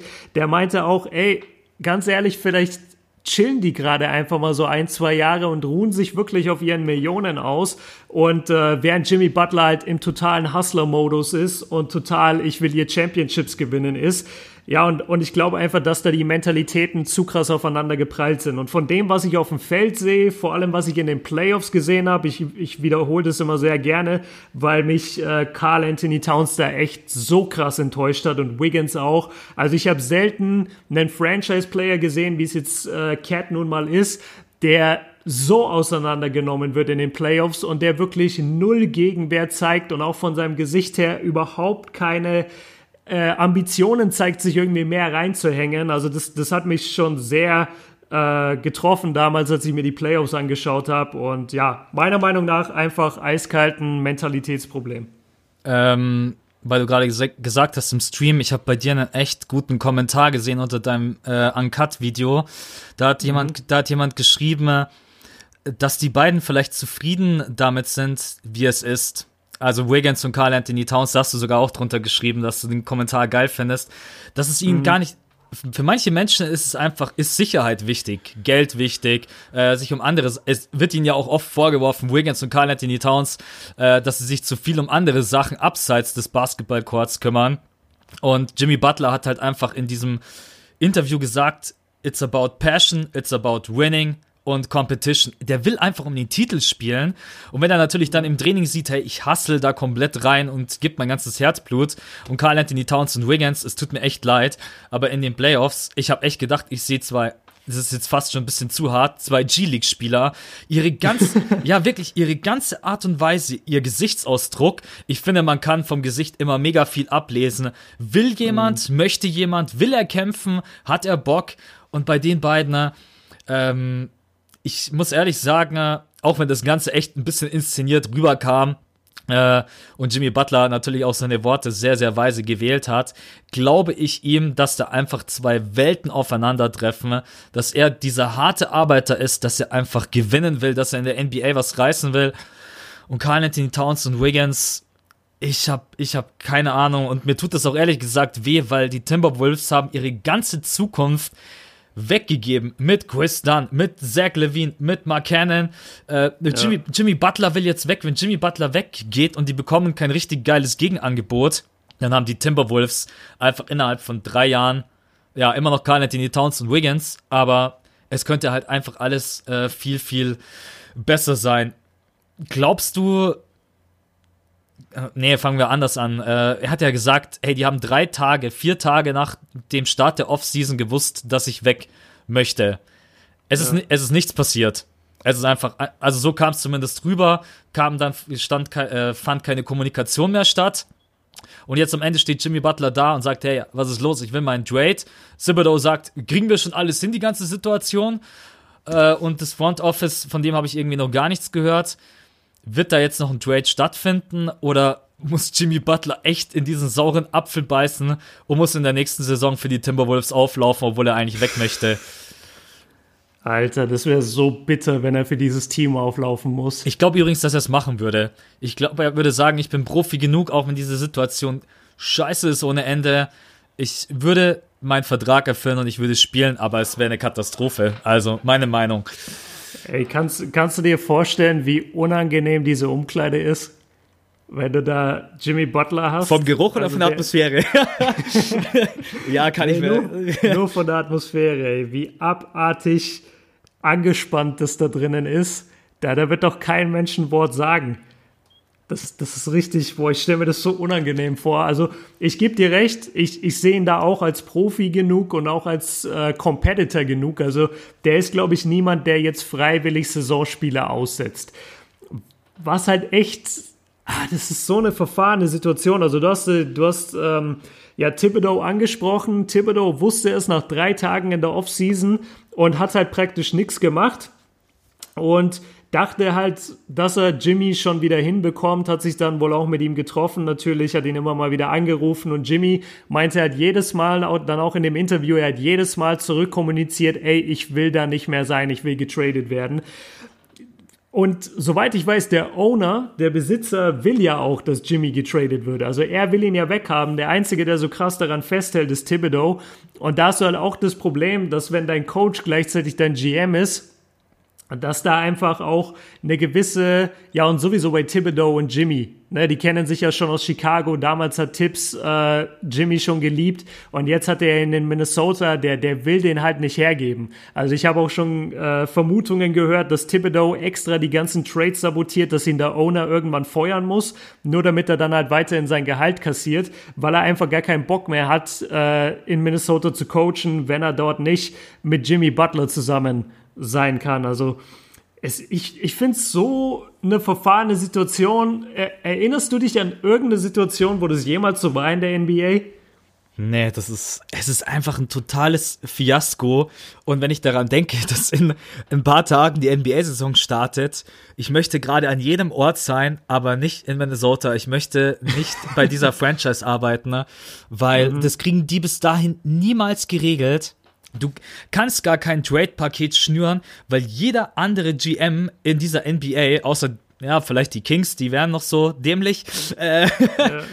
Die wissen ganz genau, ey, pass mal auf, Mann. Ihr wollt ihn unbedingt loswerden. Ne? Entweder ihr nehmt das Paket, was wir euch anbieten. Ne? Äh, alleine, dass sie dieses Angebot in Erwägung gezogen hätten von äh, von den Miami Heat rund um Whiteside. Ich habe mit Carl Anthony Towns einen Franchise-Spieler auf der 5 und dann, ja. äh, was will ich da mit einem Hassan Whiteside? Ähm, ich glaube, dass auch viel an Thibodeau liegt, dass der, der hat sich, glaube ich, komplett verschätzt. Der hängt an dieser alten Liebe fest, wird ihm ja auch immer, das heißt ja nicht umsonst äh, Timberwolves. Und ja. ich glaube, der kann da einfach nicht loslassen. Ich sag dir ganz ehrlich, das wird in einem absoluten Fiasko. Thibodeau wird niemals in der nächsten Saison noch äh, Coach bei den äh, Timberwolves sein, ob das jetzt gleich am Anfang stattfindet oder nach 20 oder 30 Spielen. Wenn die sich wieder zusammenraufen, ey, dann fresse ich echt einen Besen, weil jeder, der schon mal selber Basketball gespielt hat und wenn es nur freizeitmäßig mit Buddies ist, äh, wenn du dich einfach nicht gut verstehst und wenn du dir denkst, ey, was sind das alles für Arschlöcher, dann du spielst einfach einen anderen Basketball und du spielst nicht diesen Team-Basketball, den sie eigentlich spielen müssten, ne? weil von den Individualisten ne, sind sie zwar gut besetzt, aber jetzt nicht die krassesten in der NBA. Ich hab, ich hab keine Ahnung. Ich wünsche mir vor allem für Jimmy Butler, dass er noch irgendwie wegkommt, weil Jimmy ist ein zu guter Shooting Guard, um in seiner Primetime, in die er jetzt kommt, in einer Franchise zu verrotten, die keinen kompetitiven Basketball spielt. Das ist meine Person, also mein größter Wunsch, dass der irgendwie äh, da noch weg kann. Aber für welches, was? Welches Team siehst du denn? Welches Team findest du denn am besten für Jimmy? Ich muss echt mittlerweile sagen, eigentlich die Knicks, weil die Knicks haben ja irgendwie ein ganz gutes Fundament ähm, Osten kennt er sowieso schon. Mit Porzingis hat er dann auch jemand, also er muss jetzt nicht alleine der Franchise-Spieler sein. Ich glaube, dass das vielleicht auch äh, Jimmy Butler immer ganz recht ist, nicht alleine der einzige absolute Star zu sein. Mhm. Ähm, Heat könnte ich mir eigentlich auch vorstellen, aber nicht mit dem Trade-Paket, was sie da angeboten haben. Brooklyn Nets habe ich mir von Anfang an irgendwie an den Kopf gelangt. Warum will ein Butler in seiner Primetime? Ich glaube, der Junge wird jetzt dann 29, wenn ich das äh, richtig sehe, oder ist schon 29. Was will, ja. denn, was will denn der jetzt bei den Nets? Äh, dann zwischendurch haben natürlich jetzt auch ein paar Leute die Lakers in den Raum geworfen. Äh, das kann ich mir jetzt aktuell überhaupt nicht vorstellen, weil warum sollten äh, die Los Angeles Lakers jetzt irgendwas von dem jungen Spielermaterial hergeben. Für mich wäre es New York, aber auch das kann ich mir momentan irgendwie schwierig vorstellen. Ja. Was ist denn dein Gefühl? Was glaubst du? Kann es irgendeine Franchise werden oder sagst du, das Ding ist durch Jimmy Butler, wird nächste Saison bei den Timberwolves verrotten? Oh nee, also das, das hoffe ich auf keinen Fall ich, ich würde mir zwar jedes Spiel dann anschauen, aber ich könnte es mir auch nicht anschauen. Also das wäre, wie du schon sagst, das ist so unangenehm, wenn du einen Spieler hast, mit dem du halt nicht klarkommst und wenn es nur privat ist, abseits des Feldes, das, das funktioniert einfach nicht mehr. Jeder hatte sowas schon mal im Verein vielleicht oder keine Ahnung, in der Klasse auch nur, so das, das funktioniert nicht. Ähm, zu, den, zu den Teams, wo er gut hinpasst, also was bei Jimmy halt interessant ist, er ist zwar ein unfassbar guter Spieler und ein All-Star, er ist aber kein Franchise-Player meiner Meinung nach. Also er ist kein Spieler, der dich von jetzt auf von jetzt auf morgen irgendwie zum Titelcontender macht. Stimme ich Oder- dir absolut zu. Ja. Ne, also wie du sagst, so, er braucht immer einen dazu. Und ich fände ihn perfekt in Philly. Das, das wird natürlich nicht klappen, weil Thibodeau will ja Ben Simmons dann haben. Ah, bitte, stimmt, das habe ich ganz vergessen. Was ist das für ein lächerliches Trade-Angebot gewesen? Ey, Ja, ja, gib mal Ben Simmons, das ist ja 100-Point-Talent, gib mal her. Ja, nee, das, das war Schwachsinn, aber also da stelle ich ihn mir super vor. Äh, wenn Boston nicht so krass überladen wäre schon mit Talent, dann wäre er super neben Kyrie. Aber ich denke auch, New York sieht ganz gut aus. Oder vielleicht die Clippers, aber ich wüsste nicht wieso. Also die Clippers sind ja scheinbar bis jetzt im Rennen, aber ich wüsste nicht wieso. Miami ist der stärkste Trade-Partner, sage ich jetzt mal. Aber da ist es ja auch so, dass Pat Riley jetzt die, die, sein letztes Telefonat mit Thibodeau hat er ihn ja du Motherfucker genannt und hat dann aufgelegt, weil der Trade irgendwie schon durch war, das ganze Paket war geschnürt, alles, alle waren zufrieden und dann ruft irgendwie Thibodeau einen Tag später an und sagt, ja, ich hätte aber gern noch einen Draft-Pick mehr oder ich hätte gerne dies und das noch mehr und dann hat halt auch Pat Riley keinen Bock mehr gehabt und hat gesagt, ja, dann verpiss dich. ich glaube, bei dem Der- brauchst du nicht großartig rumlabern. Pat sagt dir Nee. sofort in your face, fick dich und tschüss und auf Wiedersehen. Ganz genau, genau. Und deswegen wundert mich das eh, dass der so lange rummacht mit den Heat. Das, das finde ich schon komisch. Also ich sehe ich, ich ihn jetzt auch die ersten paar Saisonspiele bei den Timberwolves. Ich sag, das wird unfassbar unangenehm. Der einzige Fall, der mir einfällt, der auch mal so war, war Vince Carter in Toronto. Das war, glaube ich, 2004 oder 2005. Und da wollte Vince Carter weg. Und da war es so schlimm. Ich glaube, der hat elf Spiele damals für die Raptors gemacht. Und seine Leistung war halt eine Katastrophe. Also er hat sich null angestrengt. Und es ging so weit, dass in einem knappen Spiel, ich weiß nicht mehr gegen welches Team, ähm, da ging es dann darum, dass die, dass die, ähm, dass die Raptors den letzten Angriff laufen, um das Spieler zu gewinnen. Und Vince, der damals noch für die Raptors gespielt hat, geht zur gegnerischen Bank und sagt denen, welches Play gelaufen Ja, wird. ich kenn die Story, das die ist so krass. verteidigen können. Und äh, ich glaube, einen Tag später oder zwei Tage später wurde er dann getradet zu den Nets und dann konnte er auf einmal 24 Punkte im Schnitt auflegen. Also so ähnlich sehe ich es bei Jimmy. Ich, ich sehe ihn aber nicht ganz so asozial. Also ich glaube jetzt nicht, dass er die Timberwolves sabotieren wird. Und ich habe noch nie sowas gesehen. Deshalb fehlen mir ein bisschen die Worte, mir fehlt ein bisschen der Ausblick, wo das Ganze hingehen kann. Ich, ich sage auch, Thibodeau wird äh, mit der Zeit gefeuert werden, weil er keinen Bock mehr hat auf den Job und er hat jetzt mit Jimmy Butler halt alles falsch gemacht, was du falsch machen kannst. Pff, keine Ahnung, ich, ich bin echt ein bisschen sprachlos, was das ganze Fiasko angeht. Ja, also ich bin auch. Ich will also auch gar nicht zu großartig noch weiter drauf rumreiten, weil wir können nicht wissen, was passiert. In meinen Augen haben sie in den letzten zwei Jahren, dadurch, dass es jetzt natürlich so gekommen ist, alles falsch gemacht. Die haben ihre Jugend weggedradet. Jetzt ist es einfach, äh, es ist ein Fiasko. Ich habe keine Ahnung, wo es enden wird. Äh, ich glaube auch, dass Jimmy Butler jetzt die ersten Spiele erstmal macht. Ich werde mir die auf jeden Fall auch angucken, weil ich natürlich sehen will, wie schlimm ist es wirklich? Ist es wirklich so wie so, äh, man möchte irgendwie hingucken, aber es geht nicht, weil es so traurig und äh, schlimm ist. Äh, allerdings, glaube ich, müssen wir da jetzt einfach abwarten, ob vielleicht auch nochmal irgendwie ein Trade-Paket zustande kommt. Ähm, oder ob sich das Ganze auch mal ein bisschen beruhigt und dann gibt's vielleicht nochmal Gespräche in einem, äh, ja, in einem ruhigeren Umfeld. Weiß, weißt du, wie das wird? Weißt du, wie das wird? Das wird wie, ähm, das wird wie das All-Star-Game, das erste von Durant und Westbrook. Als sie sich die ganze Ach Zeit ja. ignoriert haben, aneinander vorbeigelaufen sind und äh, die Bank dann ausgeflippt ist, als KD diesen Alley-Oop auf Westbrook geworfen hat, aber sie haben danach trotzdem nicht miteinander geredet. Ja. Ich, ich kann mir vorstellen, genauso wird es. Die werden sich aus dem Weg gehen, kein Wort miteinander reden alle. Ich glaube, Jeff Teague und Derrick Rose sind beide noch ziemlich gut mit Jimmy Butler. Die werden dann wahrscheinlich mit ihm reden. Und dann gibt's auch so das Wiggins und Towns Camp, die sich halt unterhalten im Locker Room. Und auf dem Feld wird vielleicht mal was geklärt. Und ansonsten ist es wirklich eine komplette Business-Beziehung dann. Ja. Da wird nicht mehr geredet privat. Sips rotiert einfach so, dass Jimmy Butler, Wiggins und Carl Anthony Towns niemals zusammen auf dem Feld stehen. Die kriegen, die kriegen alle ihre 20 Minuten. Der wird immer durchrotiert. Äh, ja, ich bin auch, ja klar, die haben natürlich, äh, Gott sei Dank, also sind noch ein paar andere Jungs da. Wie Derrick Rose und Jeff Teague, die dann äh, bei Derrick weiß man ja sowieso auch aus der gemeinsamen Zeit von den Bulls, dass die gut miteinander klarkommen, dass da auch ein großer Respekt ist. Das ist jetzt, glaube ich, ja. auch gerade ganz, ganz wichtig, dass das nicht in einem absoluten Desaster endet. Schauen wir uns das Ganze einfach gemeinsam an. Ähm, hast du noch was zu dem Punkt? Ansonsten wäre ich jetzt nämlich hier fertig. Ja, nee, ich habe alles gesagt.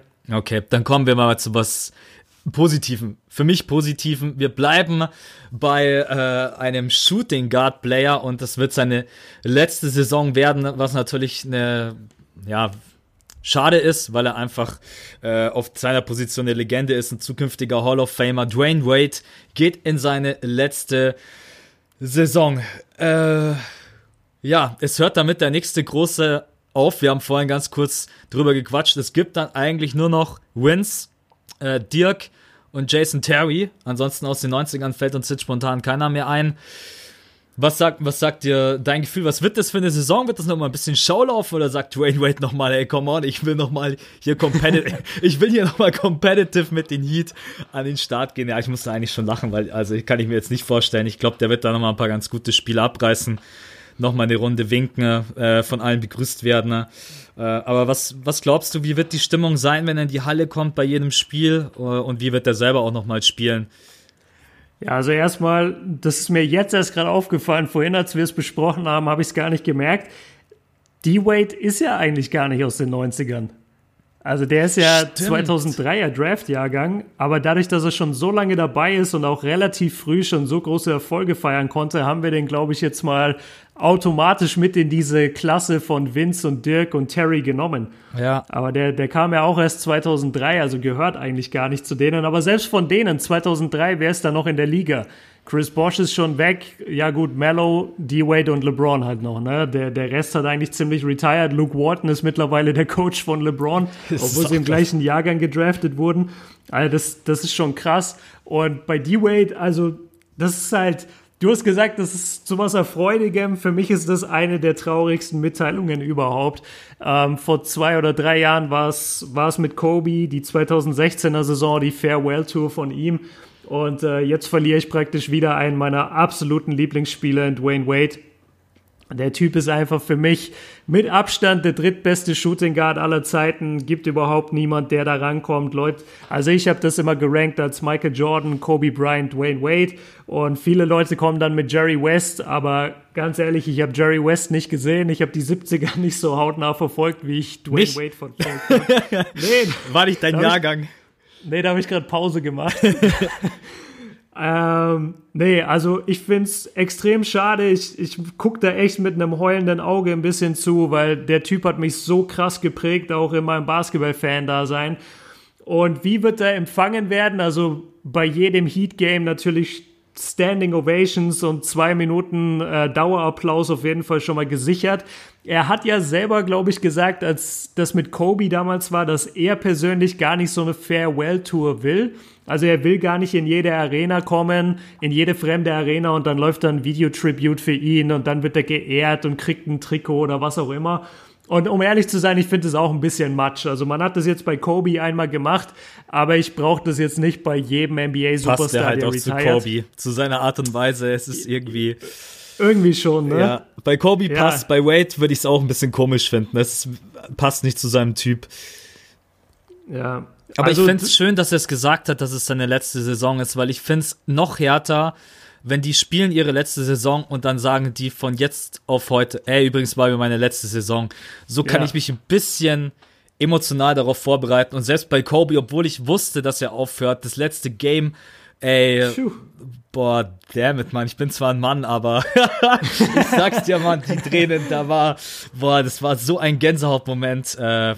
Deswegen äh, habe ich das gemeint mit positiv, dass man zumindest weiß, es ist seine letzte Saison und natürlich ist das total kacke, wenn so ein großer aufhört. Ähm, Scoring Champion mit den Miami Heat Back-to-Back Champion. Ein richtig guter, der vor allen Dingen auch noch diesen Mitteldistanzwurf ehrt, was man ja, ja heutzutage äh, irgendwie Shooting Guard ist nur noch, er muss von draußen schießen können. Ja, wird auf jeden Fall. Ich kann mich noch erinnern, als er wieder zurückgekommen ist von Cleveland zu den Heat, erstes Spiel, und mhm. dann kommt er rein ey, die Halle ist ausgerastet. Ich hatte Gänsehaut, obwohl ich es nur auf dem Monitor gesehen habe. Und ich glaube auch, dass es in dieser Saison so sein wird. Die werden ihn, die werden ihn echt vergöttern. Die werden ihm nochmal alles zu Füßen legen. Äh, ich freue mich auf diese Spiele und ich glaube, ja, das wird auch die Miami Heat gut tun, weil die Atmosphäre dadurch, glaube ich, auch positiver ist als vielleicht, ja, äh, so in den letzten ein, zwei Jahren. Da waren die Heat jetzt, finde ich, ja, nicht so überzeugend, überragend. Hatten irgendwie mhm. schon mal bessere Zeiten gesehen, fand ich. Gut. Ja, eine Sache noch, also weil du hast gerade deine oder diese Erinnerung angesprochen und wir haben auch vorhin kurz äh, drüber geredet, dass das mit so einem Spiel halt auch immer einfach bestimmte Erinnerungen dann zwar nicht für immer weg sind, aber du weißt halt, okay, das kann ich jetzt auch nie wieder erleben. Und bei mir ist das äh, ziemlich intensiv mit Wayne Wade, weil er wirklich der Spieler ist, den ich in meinem Leben am häufigsten habe live spielen sehen. Also ich hatte das große Glück, dass ähm, zwischen, ich glaube, 2008 und 2012 oder so, da äh, hatte ich das große Glück, dass mein Dad mich ein paar Mal mitgenommen hat nach Miami oder die ganze Familie. Und ähm, weil mein Dad auch sportbegeistert ist und äh, sowieso auch meine Familie, waren wir dann auch bei ein paar Heat Games und also die Atmosphäre, die ein Dwayne Wade in dieser Halle ausgestrahlt hat, sowas habe ich echt noch nie gesehen und das, obwohl ich beim, äh, beim Lakers Christmas Game damals war, auch gegen Cleveland. Suck. Und trotzdem, und äh, trotzdem also wie Dwayne Wade einfach diese Halle gehört, das ist unglaublich. Und ich habe ihn halt gesehen in der 2000, äh, also in der Saison, bevor LeBron gekommen ist, also 2009, 2010. Und da hatte er ein Spiel gegen Boston, damals gegen die Big Three aus Boston. Und das Spiel ging auch bis in die letzten Sekunden, war es halt spannend oder Ausgleich. Die Heat hatten sich wieder reingekämpft. Und dann sind irgendwie 1,9 Sekunden, oder nee, 3,9 Sekunden sind auf der Uhr. Und äh, die Celtics haben den Einwurf der Einwurf geht auf Ray Allen und Dwayne Wade, das, das kann man sich gar nicht vorstellen, wenn man es nicht live gesehen hat. Dwayne Wade geht einfach zu Ray Allen, reißt ihm den Ball aus den Händen, sprintet über das Feld und slammt das Ding mit 0,2 Sekunden oder 0,3 Sekunden oder so auf der Uhr. Ähm, und die Halle, also was habe ich noch nie erlebt. Nicht mal in den Playoffs da bei den Celtics letztes Jahr. Das, das war einfach ein Armageddon in dieser Halle. Die Leute sind durchgedreht. Das war ja wirklich halt auch noch dieser krass, dieser krasse Rivale in Boston damals und Dwayne Wade hatte eben noch keine Hilfe, es war noch kein LeBron da, kein Chris Bosch und man dachte, man hat dieses Spiel gewonnen. Und dann muss man aber auch dazu sagen, unfassbar, äh, ich glaube mit 0, so und so viel Sekunden auf der Uhr laufen die Celtics ein LEU-Play und dann gibt's einen alley auf Rondo. Und ich glaube, der legt ihn rein zum Buzzer. Und damit gewinnen nochmal die Celtics. Das, das war ein bisschen bitter, aber also alleine diese, diese, diese Szene werde ich für immer in meinem Herzen behalten. Das, das war einfach eine der krassesten Basketballmomente, die ich je erlebt habe. Und dann hatte ich Glück, ihn auch mal zu sehen 2004 in Köln. Damals kam Team USA, kamen die damals für ein Vorbereitungsspiel, das einzige Vorbereitungsspiel des Team USA überhaupt in der ganzen olympischen Geschichte verloren hat. Da war ich da. und kannst du dir vorstellen, so als 12-, 13-Jähriger, wie ich da in meinem Iverson-Trikot stand und nur geheult habe, weil einfach Team USA verloren hat. Aber da habe ich auch bitter. Dwayne Wade, da habe ich auch Dwayne Wade dann, äh, wir sind in das Spielerhotel gefahren und haben da den ganzen Tag gewartet, ob nicht ein Spieler kommt. Und äh, da kam er dann auch und ähm, hat zwar nicht auf meinen Ball unterschrieben, aber er stand kurz neben mir und hat irgendwie gesagt, hi und cooles Trikot und so. Und also der, der Typ ist einfach für mich Basketballgeschichte. Das ist genau der, mit dem ich in die NBA kam. Und, und dass er jetzt retired ist, ist super, super traurig für mich. Krass. Also könnt ihr jetzt noch Ewigkeiten zuhören. Ich finde das immer, ich finde das geil, wenn man so persönliche Geschichten hat. Äh, und dann kann ich das mhm. natürlich verstehen, dass du da nochmal einen ganz anderen Bezug zu ihm hast. Äh, ich habe ihn jetzt natürlich nicht so mega krass und hautnah erlebt, weil äh, ich leider nicht diesen diesen Luxus hatte mit deinem Dad, aber das ist natürlich mega geil. Also äh, muss man ja auch ausnutzen und natürlich auch schön, dass er dich dann mitgenommen hat. Eine ja. Sache, die mich stört bei ihm und jetzt nicht wegen ihm, sondern einfach er hätte einer von diesen Spielern sein können, die seine ganze Karriere bei einer Franchise spielen. Und bloß weil die Heat damals, so hab's ich zumindest miterlebt, ihm diesen verdammten letzten Vertrag nicht geben wollten, ist er dann ja. bei den Bulls gelandet äh, und dann 2017, 2018 bei den Cavs und dann kam dieser Monster Trade und dann wieder zurück zu den Heat. Ich weiß auch nicht, warum mich das so nervt, aber irgendwie Dwayne Wade war immer war immer ein Heat-Spieler und hätte Klar. dann zu Leuten wie Tim Duncan, äh, Dirk Nowitzki, Kobe Bryant, oh, ja, Dirk Nowitzki ist jetzt noch nicht fertig, aber ich gehe mal davon aus, er wird nicht mehr irgendwo anders hingehen. ähm, Meinst du, die traden den noch? ich stell dir das so vor, äh, äh Monster Trade am Ende. Nein. Für, für ähm, Jimmy Butler nach Minnesota. für Jimmy Butler. äh, dann wären die Mavs auf jeden Fall von heute auf morgen gleich richtig krass. Nee, komm, hör auf. Nicht am Ende wollen wir noch irgendwie was ja, raufbeschwören. Nein, das wird niemals passieren. Ist schade, ist, brauchen wir jetzt auch gar nicht großartig darüber reden, ist halt leider passiert. Da hat er dann kurzzeitig nicht die Wertschätzung erhalten, die ich finde, die er einfach verdient hätte als Franchise-Player, der kommt mit 22 zu den Heat, droppt in seiner ersten Saison 16,2 Punkte. In der zweiten ne, haut er direkt 24,1 raus und dann mhm. macht er auf Jahre hinaus jedes Mal über 25 Punkte, ist einmal Scoring Champion äh, und dann haben sie ihn da einfach damals diesen letzten Vertrag nicht gegeben. Ich hätte es irgendwie gefeiert, wenn er einfach als äh, ja, durchgehender Heat-Spieler seine Karriere beendet. Meine Güte. Ist jetzt halt einfach so. Ähm, ich freue mich auf seine letzten paar Games. Ich freue mich auch, dass es ein Spieler ist, der den Ring gewinnen konnte. Es gibt so viele Legenden, ne, über die wir sprechen und die haben es nicht gepackt. Äh, ihm ist es auf jeden Fall zweimal, oder? Mit LeBron James. Oder ist dreimal. Dreimal. Dreimal. 2006 dreimal. gegen Dallas. Stimmt, mit Shaq damals, oder? Genau. Ja. Und da hat er ja diese, ich glaube, der höchste Finals-Schnitt überhaupt hinter Michael Jordan und ähm, hat unfassbare, hat eine unfassbare Serie gespielt, wird leider oft überschattet von der Tatsache, dass da ja oft äh, was nachgesagt wird von wegen Schiedsrichterleistung das, ähm, da war es, glaube ich, in einem Spiel so, Dwayne Wade hatte mehr Freiwürfe als das ganze Dallas-Team und äh, es gab so den Running Joke, dass du Dwayne Wade überhaupt nicht anfassen darfst, weil echt ein paar komische Fouls gepfiffen wurden. Aber nichtsdestotrotz, der Typ hat irgendwie 40 Punkte im Schnitt gehabt oder was in den NBA Finals. Ähm, da ja, da, über ihn geht gar nichts, wirklich. Also über ihn geht gar nichts. Drei Titel, wie gesagt, drittbester Shooting Guard ever. Ich habe selten jemand gesehen, der so Basketball spielen kann wie er. Und äh, letzte Anekdote vielleicht noch, die ist jetzt nicht von mir persönlich, aber die finde ich immer so witzig, weil du das angesprochen hast mit seinem zweiten Jahr, dass er da so eine Explosion hatte. Ähm, in seinem ersten Jahr im Rookie-Jahr, da war, er, da war er ja mit LeBron und Carmelo natürlich im Jahrgang und der Hype um die beiden war halt riesig und Dwayne Wade kannte einfach niemand. Ähm, und die Miami Heat hatten, glaube ich, nicht ein National TV Game überhaupt die ganze Saison. Also keiner kannte den Jungen. Und dann war er beim All-Star Game und da siehst du in der Umkleide, wie er interviewt wird oder interviewt werden soll. Und man sieht einfach links und rechts, wie da Carmelo und LeBron sind mit jeweils 20 Reportern und müssen da halt Rede und Antwort stehen. Und dann ist da dieser eine einzelne Reporter bei, bei Dwayne Wade. Und er guckt den so an und fragt ihn so vor dem Interview, ja, bevor wir jetzt anfangen, äh, kannst du mir erstmal sagen, wer du bist und welches Team du spielst? Oh Mann, ey. Und ich wette, so wie ich ihn kenne, hat er das wahrscheinlich noch locker beantwortet.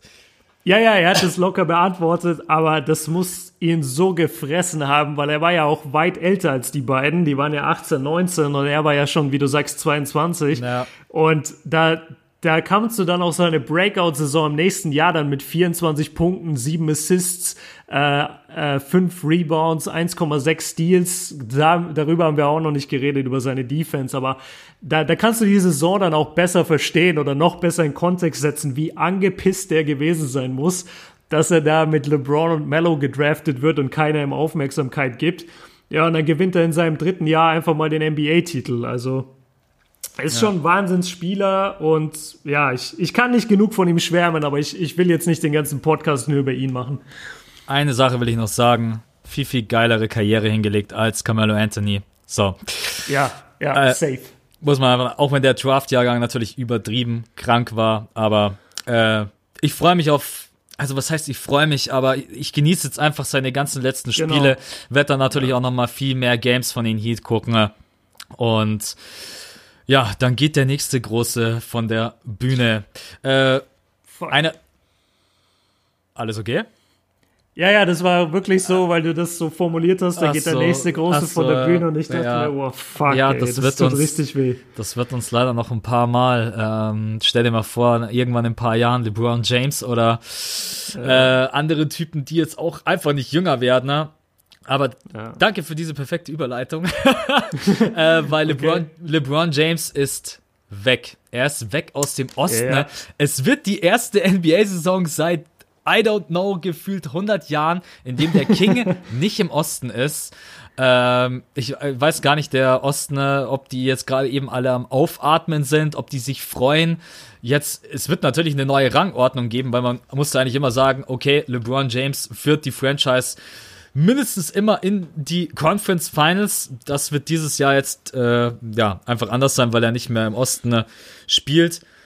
Ganz kurz, was glaubst du, wer wird diesen neuen Thron beerben? Und damit meine ich, was glaubst du, wer wird diese Conference gewinnen? Also wer könnte sie gewinnen? Natürlich schwierig, da sich direkt festzulegen.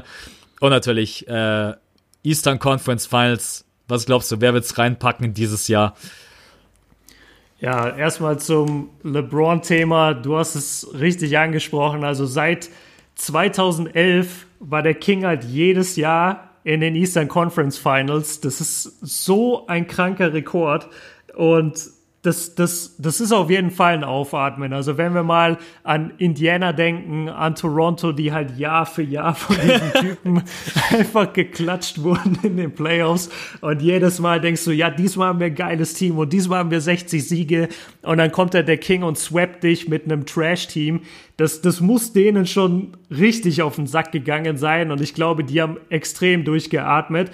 Und das Coole ist, wir sind in der, in der Eastern Conference gerade auch wirklich an einem Punkt, wo ein, zwei, drei Teams auch ready sind, die Krone im Osten zu übernehmen. Also wenn jetzt zum Beispiel, und das ist kein Hate gegen dieses Team, aber wenn jetzt zum Beispiel nur Teams da wären wie Indiana gerade, so die haben hier einen jungen Star und die haben ein geiles Team so und die sind jung und exciting und es macht Bock, denen zuzuschauen.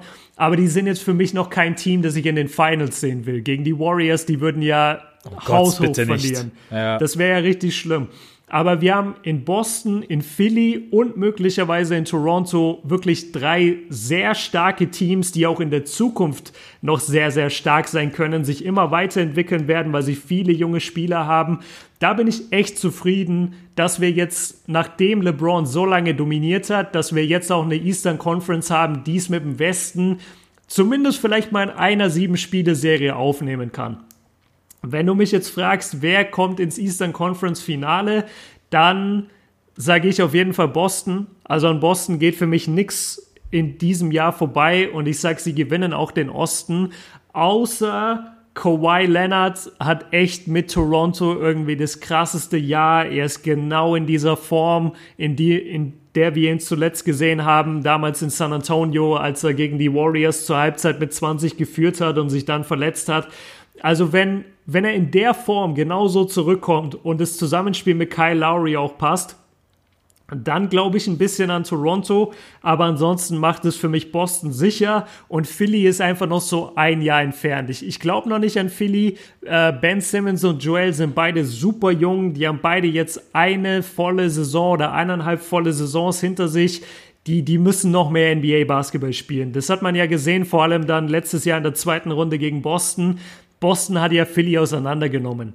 Da, die, die haben ein bisschen an der Defense geschraubt, die haben ein bisschen verschiedene Matchups ausprobiert und auf einmal konnte Ben Simmons nichts mehr machen und die ganze Serie war gelaufen. Und sowas passiert ja halt, wenn du jung und unerfahren bist. Und deshalb denke ich, dass die Sixers noch ein, zwei Jahre brauchen, bis sie wirklich die Krone gewinnen. Und im nächsten Jahr wird es dann entweder, also es wird Boston safe und im Finale sind entweder Boston Philly oder Boston Toronto. Wie siehst du das? Es ist einfach, wie du gesagt hast, wir haben halt wirklich geile Teams und alleine, dass man mal wieder sagen kann, Boston und Philly, die sind wieder ready für die Conference Finals oder vielleicht sogar für die Finals. Wie lange ist das bitte her gefühlt, ja. gefühlte Ewigkeit, ne? Ähm, dann hast du mit Toronto einfach ein Team, über das irgendwie keiner spricht, weil Boston natürlich äh, mehr Glamour versprüht. Philly hat irgendwie die krasseren Stars Und Toronto, naja, irgendwie so gerade eben durch den Trade, ja, mal gucken, wie das jetzt da so läuft, aber ich sehe das genauso wie du. Die muss man einfach auf dem Zettel haben. Wenn da ein Rad ins andere greift, dann können die richtig, richtig gefährlich sein. Also die haben jetzt hier keinen Müll am Start, sondern die haben ein richtig starkes Team. Äh, dann hast du nebenbei noch die Bugs, die ich auch nicht komplett rausnehmen will mit Janis Antetokounmpo, der einfach als Spieler so krank ist, der kann dich zu sehr, sehr vielen Siegen führen. Jetzt bestimmt nicht in die Conference Finals, das glaube ich jetzt nicht. Dann hast du mit mhm. den Indiana Pacers ein gutes, junges, talentiertes Team. Wir werden schönen Basketball im Osten sehen und es wird das erste Mal nicht heißen, ja, bei LeBron James ist sowieso Schluss. Ich mag LeBron James sehr, sehr gerne, aber ich freue mich auch mal darauf, es wird mal Playoffs geben im Osten, wo man einfach mal sieht, okay, wo steht denn der Basketball wirklich in dieser Conference? Mhm. Ich sehe es wie du. Boston ist, ey, die haben eine Tiefe, wenn die alle gesund und fit bleiben.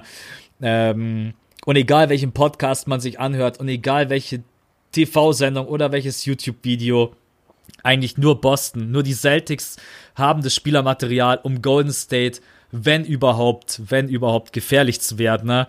Äh, und wenn ich die in den Finals sehe, dann müssen sie natürlich auch die Conference gewinnen. Philly, ich bin mal gespannt. Letztes Jahr natürlich ohne Markel Fultz. Äh, mhm. Äh, da haben wir ja schon mal nebenbei so ein bisschen geschrieben.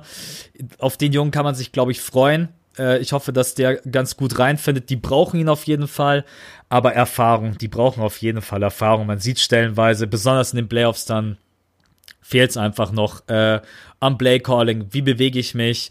Natürlich auch Ben Simmons und Joel, die natürlich beide jetzt nicht gerade die Spielertypen sind, die sich verstecken, aber auch die müssen dann die Verantwortung übernehmen. Ich sag plus One-Point-Game von Ben Simmons, äh, auch wenn ich ja. ihm das jetzt nicht vorwerfen will, aber ähm, wobei hat LeBron James nicht sogar auch mal irgendwann in den Playoffs gegen die Indiana Pacers, damals bei den Heat, hat er, glaube ich, mal einen Donut äh, in der Halbzeit gedroppt. Da hat er, glaube ich, null Punkte.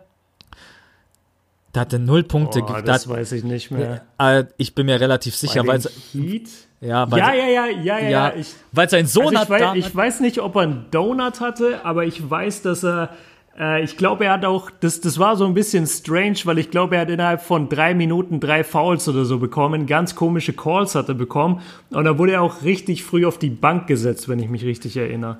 Ja, ich kann mich noch erinnern, weil sein Sohn hat damals nämlich dann äh, rausgehauen, ich, ich weiß, ich weiß schon gar nicht mehr, wo die Leute das dann immer aufschnappen. Mal, Dad, was war das bitte heute? Sie haben dieses ja. Spiel, sie haben dieses Spiel dann auch verloren. Also das kann jedem mal passieren. Das will ich eigentlich nur damit sagen, ob das jetzt ein Donut war oder ob das jetzt ein Punkt war oder sonst irgendwas, kann jedem passieren. Ansonsten Philly hat natürlich Potenzial ohne Ende. Ich bin ja ein bisschen ein Joel Embiid Fanboy. Ach Quatsch, du? Äh, ja, ein bisschen. Äh, deswegen freue ich mich auch gar nicht so, äh, dass wir die nächstes Jahr dann natürlich auch, hoffentlich äh, sind sie alle gesund. Das ist ja auch immer so was, wo wir dann hoffen müssen, dass die Jungs alle fit sind. Jo. Nee, also Boston bei mir auch ganz klar auf der Eins. Äh, auch für mich Contender, auch gegen Golden State. Die werden dagegen halten, wenn die alle fit sind. Gewinnen oh, wird natürlich schwierig. Aber Philly gegen Boston in den Conference Finals, das wäre schon richtig, richtig geil. Aber Toronto musst du mit auf dem Zettel haben. Die haben einen absoluten Superstar jetzt in ihrem Team. Und ähm, die haben in der letzten Saison unter Dwayne Casey richtig geilen Basketball gespielt. Jetzt neuer mhm. Head Coach. Mal gucken. Glaubst du, es könnte so einen Geheimfavoriten geben im Osten? Oder sagst du, nee, die drei sind safe, da kommt keiner dran vorbei? Ja, das sage ich schon. Also Geheimfavoriten sind natürlich immer spannend und cool und würde man gerne haben, aber es gibt sie eigentlich nicht. Also das Talentlevel, du hast es selber angesprochen von den Celtics, die sind halt auch noch so tief.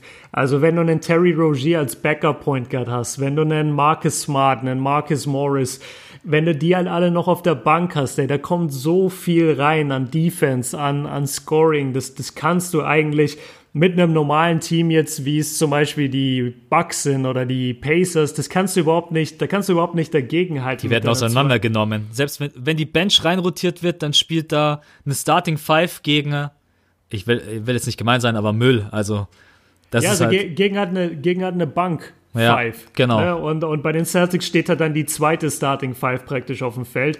Und das ist eben immer der große Unterschied. So, wenn du eine tiefe Bank hast, das, das haben wir auch immer bei den Warriors gesehen, selbst wenn die Cavs damals noch mit Kyrie und Kevin Love dagegenhalten konnten mit der Starting Unit, ja, dann kommt halt die Bank rein mit äh, Sean Livingston und Andre Iguodala und zerfickt dich halt da.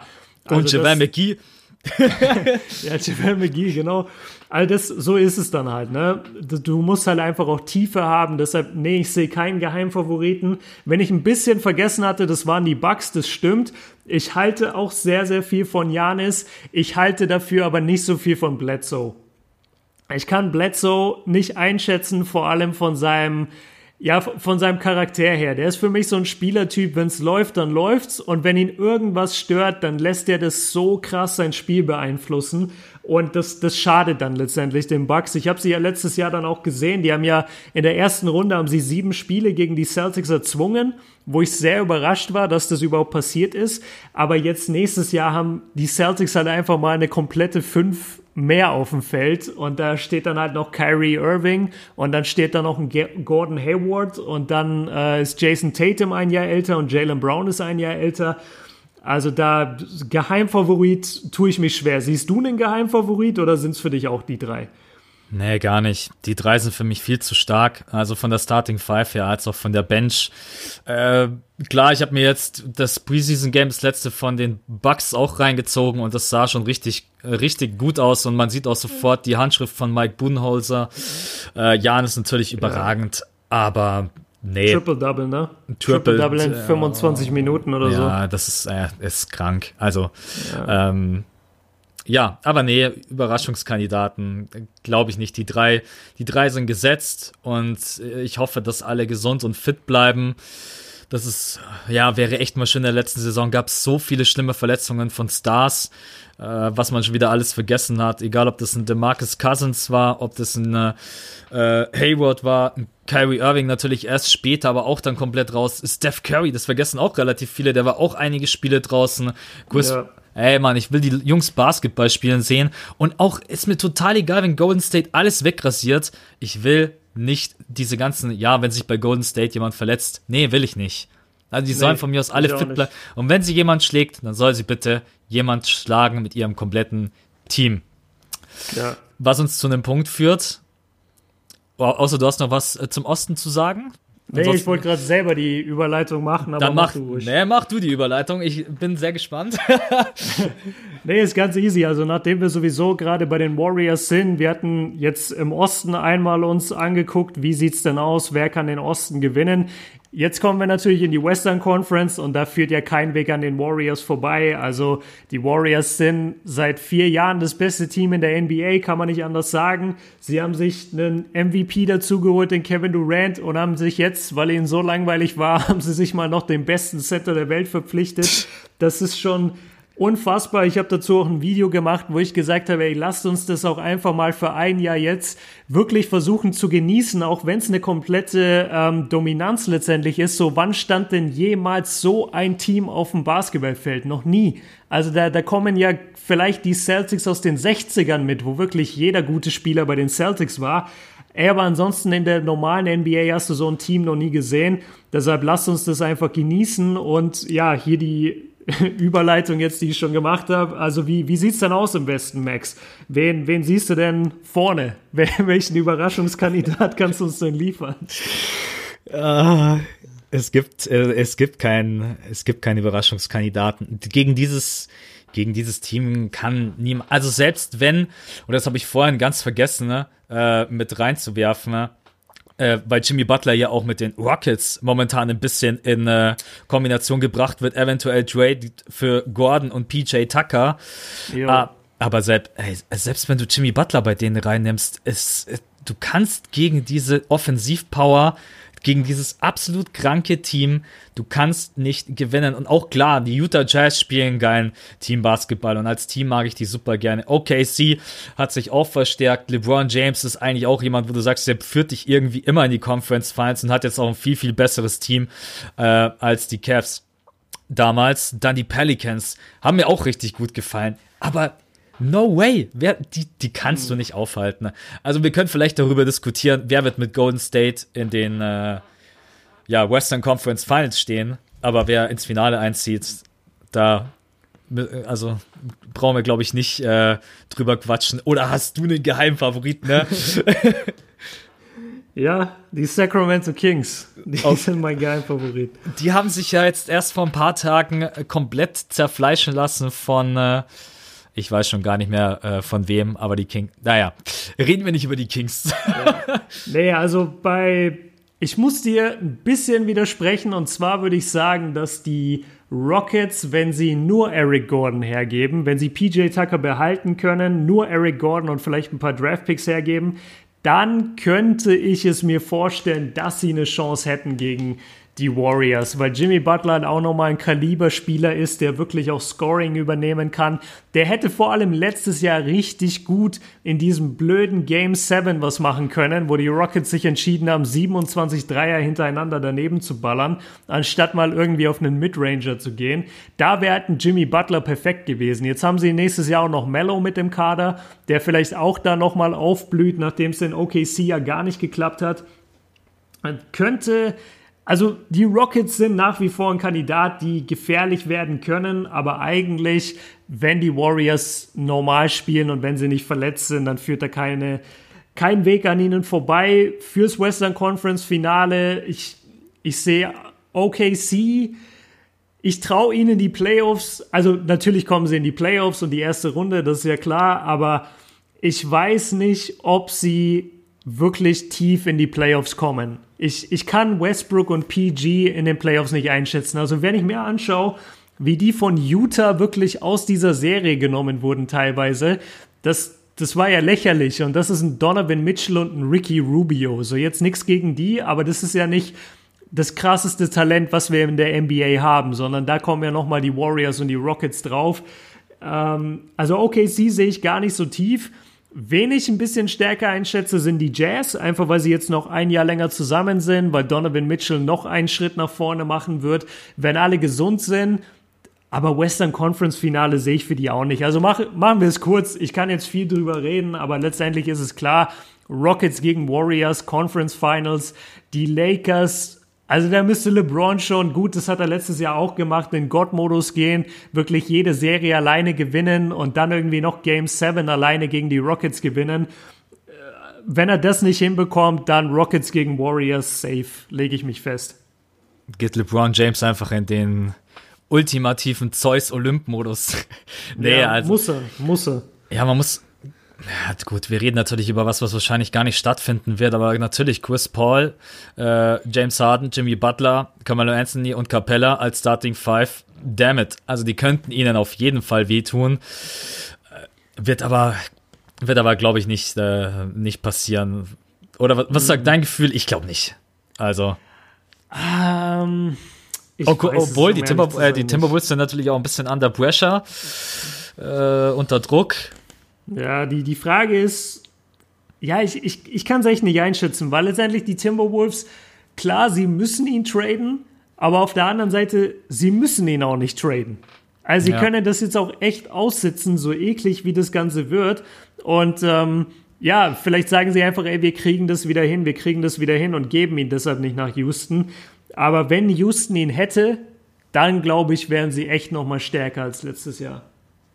Ja, Sehe ich auch so. Also sind wir uns einig, Golden State gegen Houston, aber vielleicht dieses Mal ohne 27 verworfene Dreier. Das wäre eine geile Geschichte.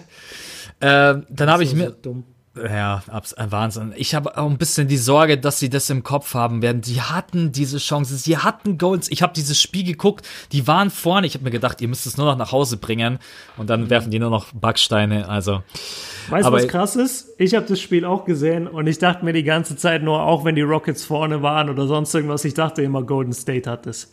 Ich habe einfach nur Angst gehabt, weil ich auch mir gedacht habe, Golden State wird es noch irgendwie machen. Die werden völlig ausrasten oder eskalieren. Ja. Und, und im Endeffekt sind sie nicht eskaliert. Sie haben einfach ihre Punkte gemacht und die Rockets haben keine mehr gemacht. Das war halt einfach. Genau, naja. weil die Rockets, das, das, das finde ich, das ist mir unbegreiflich, dass du in Game 7 als Coach vom besten Team der NBA damals, dass du da keine Adjustments machst. Dass du deinem Team in der Auszeit nicht sagst, ey, wir ballern jetzt keinen Dreier mehr. 27 daneben, hört auf damit. Nee, sie ballern weiter, jeder ballert, ballert. Und Ich, ich habe das schon oft gesagt. Also ich fand letztes Jahr, auch wenn es eine Sieben-Spiele-Serie war, ich fand die Serie letztendlich, ich fand sie nicht knapp.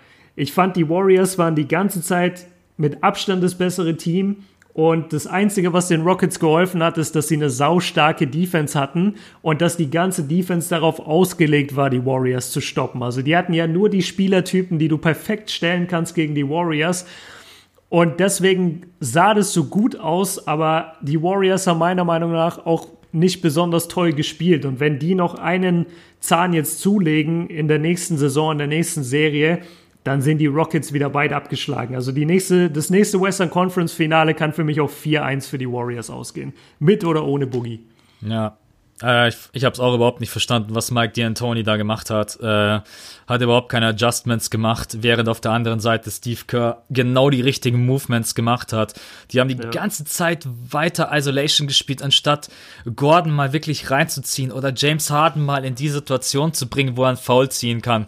Ich habe es überhaupt nicht verstanden. Man hat halt auch einfach gemerkt, wie wichtig es ist, so einen Typen wie Chris Paul auf dem Feld zu haben. Hatten sie nicht, weil er ja. verletzt war. Ja. Bittere, äh, bittere Geschichte.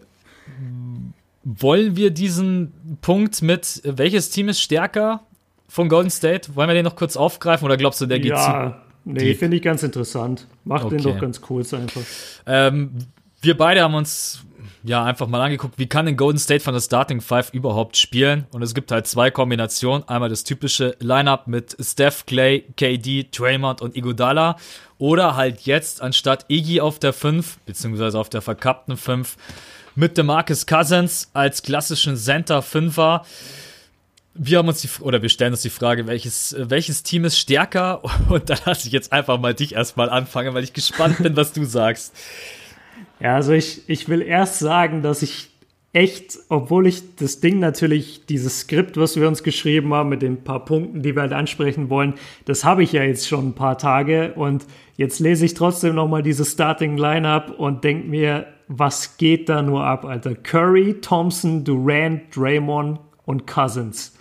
Das es ist, ist die krank. krasseste Starting Lineup. Es gab noch nie fünf All-Stars. Die wir übrigens, wenn es gut läuft, dreimal live sehen werden. da ist das Grinsen wieder da. Auf ja, wir müssen Fall. doch irgendwie in die Halle kommen. Ne? Also die Tickets fürs, fürs Game werden auch unfassbar ich teuer. ich, ich bohre mir ein Loch durch die Wand, ist mir egal. Ja. dann, dann, kommst du in der Umkleide raus. Ja. Ähm, ja, nee, also das ist zum Beispiel jetzt für mich ein Ding, da würde ich, da würde ich total nach Matchup jedes Jahr entscheiden. Also für mich ist ein Center, mit dem du spielst, das ist für mich nicht so entscheidend wie jetzt dein Point Guard. Also ob du jetzt ähm, praktisch richtigen Small Ball spielst und die Gudala drin lässt, das ist halt, das, wie, wie heißt sie, die, die Hampton Five oder so heißt ja. sie doch, äh, ja. Lineup. Und die ist auch, die kannst du eigentlich nicht bezwingen, weil die Defense auf dem Feld ist crazy. Die ähm, Schnelligkeit von denen, die Vielseitigkeit, jeder kann jede Position, abgesehen mal von Curry, äh, jeder kann jede Position verteidigen. Dann das Shooting da drauf ist crazy. Also das, besser geht's eigentlich schon gar nicht mehr. Und gerade in der heutigen Liga, wo es sowieso keine anständigen Center gibt und Draymond kann eh jeden Center verteidigen, da ist es schon ein krasses Line-up und dann, wenn es mal gegen Teams geht, die wirklich einen Center haben oder die dich über innen halt zerstören wollen, ja, da schickst du dann halt einfach mal Cousins, den besten Center der NBA bis vor seiner Verletzung. Für mich, für mich ist das eine reine Matchup-Frage. Also für mich ist das bessere Team sogar immer noch mit Igudala, weil ich finde, dass das, ähm, wie soll ich das sagen, das betont die, also wenn Iguodala auf der 5 ist, dann betont es die Stärken der anderen, finde ich, noch mehr, weil sie einfach noch schneller gehen können. Aber wenn Cousins auf dem Feld ist, ja, dann, dann ist halt eh vorbei. Also so oder so, die Warriors sind mit Abstand das beste Team. Was, was ist für dich die krassere Lineup? Ich äh, weil ja, wir haben, ich habe die Frage ein bisschen blöd formuliert, weil ich finde keins von beiden stärker. Ich würde auch einfach sagen, wenn ich zum Beispiel gegen die Jazz spiele mit Gobert, der unterm Korb ja. einfach ein absolutes Monster ist und dem man halt versuchen sollte, zumindest ein paar Minuten echt vor richtige Probleme zu stellen, dann haue ich halt Cousins rein. Oder wenn ich zum Beispiel gegen die Pelicans spiele und gegen Anthony Davis, dann schmeiße ich Cousins mit rein, um da einfach dagegen zu halten. Besonders wenn ich merke, dass so ein Spieler vielleicht auch mal voll am Eskalieren ist und äh, zum Beispiel in Davis ist halt jemand, der kann halt mal ganz schnell voll ausrasten. Ne? Das musste mhm. auch Golden State in der letzten Saison spüren. Also die haben nicht umsonst, ich glaube, 4-2 bloß gewonnen gegen die Pelicans oder was 4-1?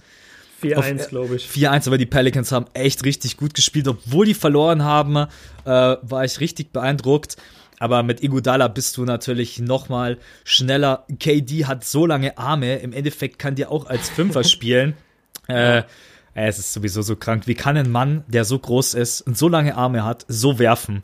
Das ist. Ja, das ey, ist keine Ahnung. Es ist völlig krank. Und Draymond ist eh jemand, der der alleine nur durch seine Willensstärke und durch seine Energy auch so gut wie jeden verteidigen kann. Und Iggy ist immer noch, obwohl der mittlerweile auch jetzt schon echt alt ist, ein Elite-Verteidiger. Äh, man kann es drehen und wenden, wie man will. Einfach Matchup ein bisschen anpassen, gucken, gegen wen wird man spielen. Steve Kerr wird das alles ohne Probleme regeln. Und dann ist dieses Team, egal ob mit Lineup Nummer 1 oder Lineup Nummer 2, die können sich eigentlich nur selber stoppen. Die können sich nur selber stoppen. Und in Cousins kann ja auch von draußen werfen. Also ich kann nicht mal mit dem Argument mm. kommen, ja, ich nehme lieber einen Iguodala mit rein, weil dann habe ich noch mehr Spacing, mehr, äh, noch mehr Perimeterarbeit von draußen, ne? Nee, also deswegen, äh, machen wir es kurz, die sind beide total krank. Oh, ich kann gar nicht, also ich bin da genau wie du, genießen wir es einfach, auch wenn es dominant ja, sein wird ohne Ende dieses so ein Team, ob wir das noch jemals sehen werden, ob nochmal diese Konditionen zusammenfallen, dass jemand einen äh, Cut hinnimmt, dass jemand kommt und nur 5 Millionen verdient als bester Center der Liga. Äh, das wird, das, das wird glaube ich, nie wieder, ähm, das wird, glaube ich, nie wieder passieren. Freuen mhm. wir uns einfach auf dieses Team und freuen wir uns auf den Saisonstart. Nicht mehr lange. Nächste Woche Nächste yes. Woche, nächste Woche Dienstag auf Mittwoch haben ja, wir es, haben es alle überstanden. Da wird mein Grinsen auch ehrlich gesagt ganz, ganz fett und groß. Äh, wir haben uns als Abschluss ganz entspannt was überlegt und zwar einfach nur äh, Tipps für Boston gegen Philly und natürlich Golden State gegen äh, Oklahoma. Ich bin jetzt einfach mal so frech und fang mal an äh, und dann lasse ich dich tippen. Boston gegen Philly, gleich mal das erste Spiel um 2 Uhr in der Nacht. Yes. Äh, was ein Brett. Was alleine, wir werden wieder Kyrie Irving sehen, wir werden Gordon Hayward sehen, äh, Markel Fultz auch das erste Mal vielleicht auch mal so richtig integriert, nicht so wie das letzte Jahr so halb gar. Ich glaube trotz allem, Boston wird zeigen, damit wir sind stark, wir sind Favorit im Osten und ich bin jetzt einfach mal so und sage, Boston wird Philly schlagen und nicht knapp, sondern sogar so mit ja, 10 bis maybe 20 Punkten Vorsprung, weil einfach die Tiefe wird sich dort schon zeigen. Und Golden State, ah, tut mir echt leid, aber ohne Roberson als Defender und Westbrook als absolute Powermaschine, das wird hart, das wird hart. Golden State wird's gewinnen. Wenn's blöd läuft, wird's sogar ein Blowout. Das sind mal meine beiden Tipps für diesen ersten, für diese erste Nacht. Alles klar, ich widerspreche dir in einem Punkt, aber erstmal gebe ich dir. Ich habe gedacht in allen Punkten. nee. okay. Ich sehe bei, ich sehe bei Boston Philly, sehe ich auch Boston klar vorne. Die, die werden zu Hause ein geiles Spiel machen. Die, die werden richtig Bock haben da auf die ganze neue Saison. Die haben so viel Talent jetzt, was sie integrieren müssen. Die spielen das erste Mal richtig zusammen in der Starting Five und dann auch in der zweiten Unit. Also das wird ein klares Ding für Boston meiner Meinung nach.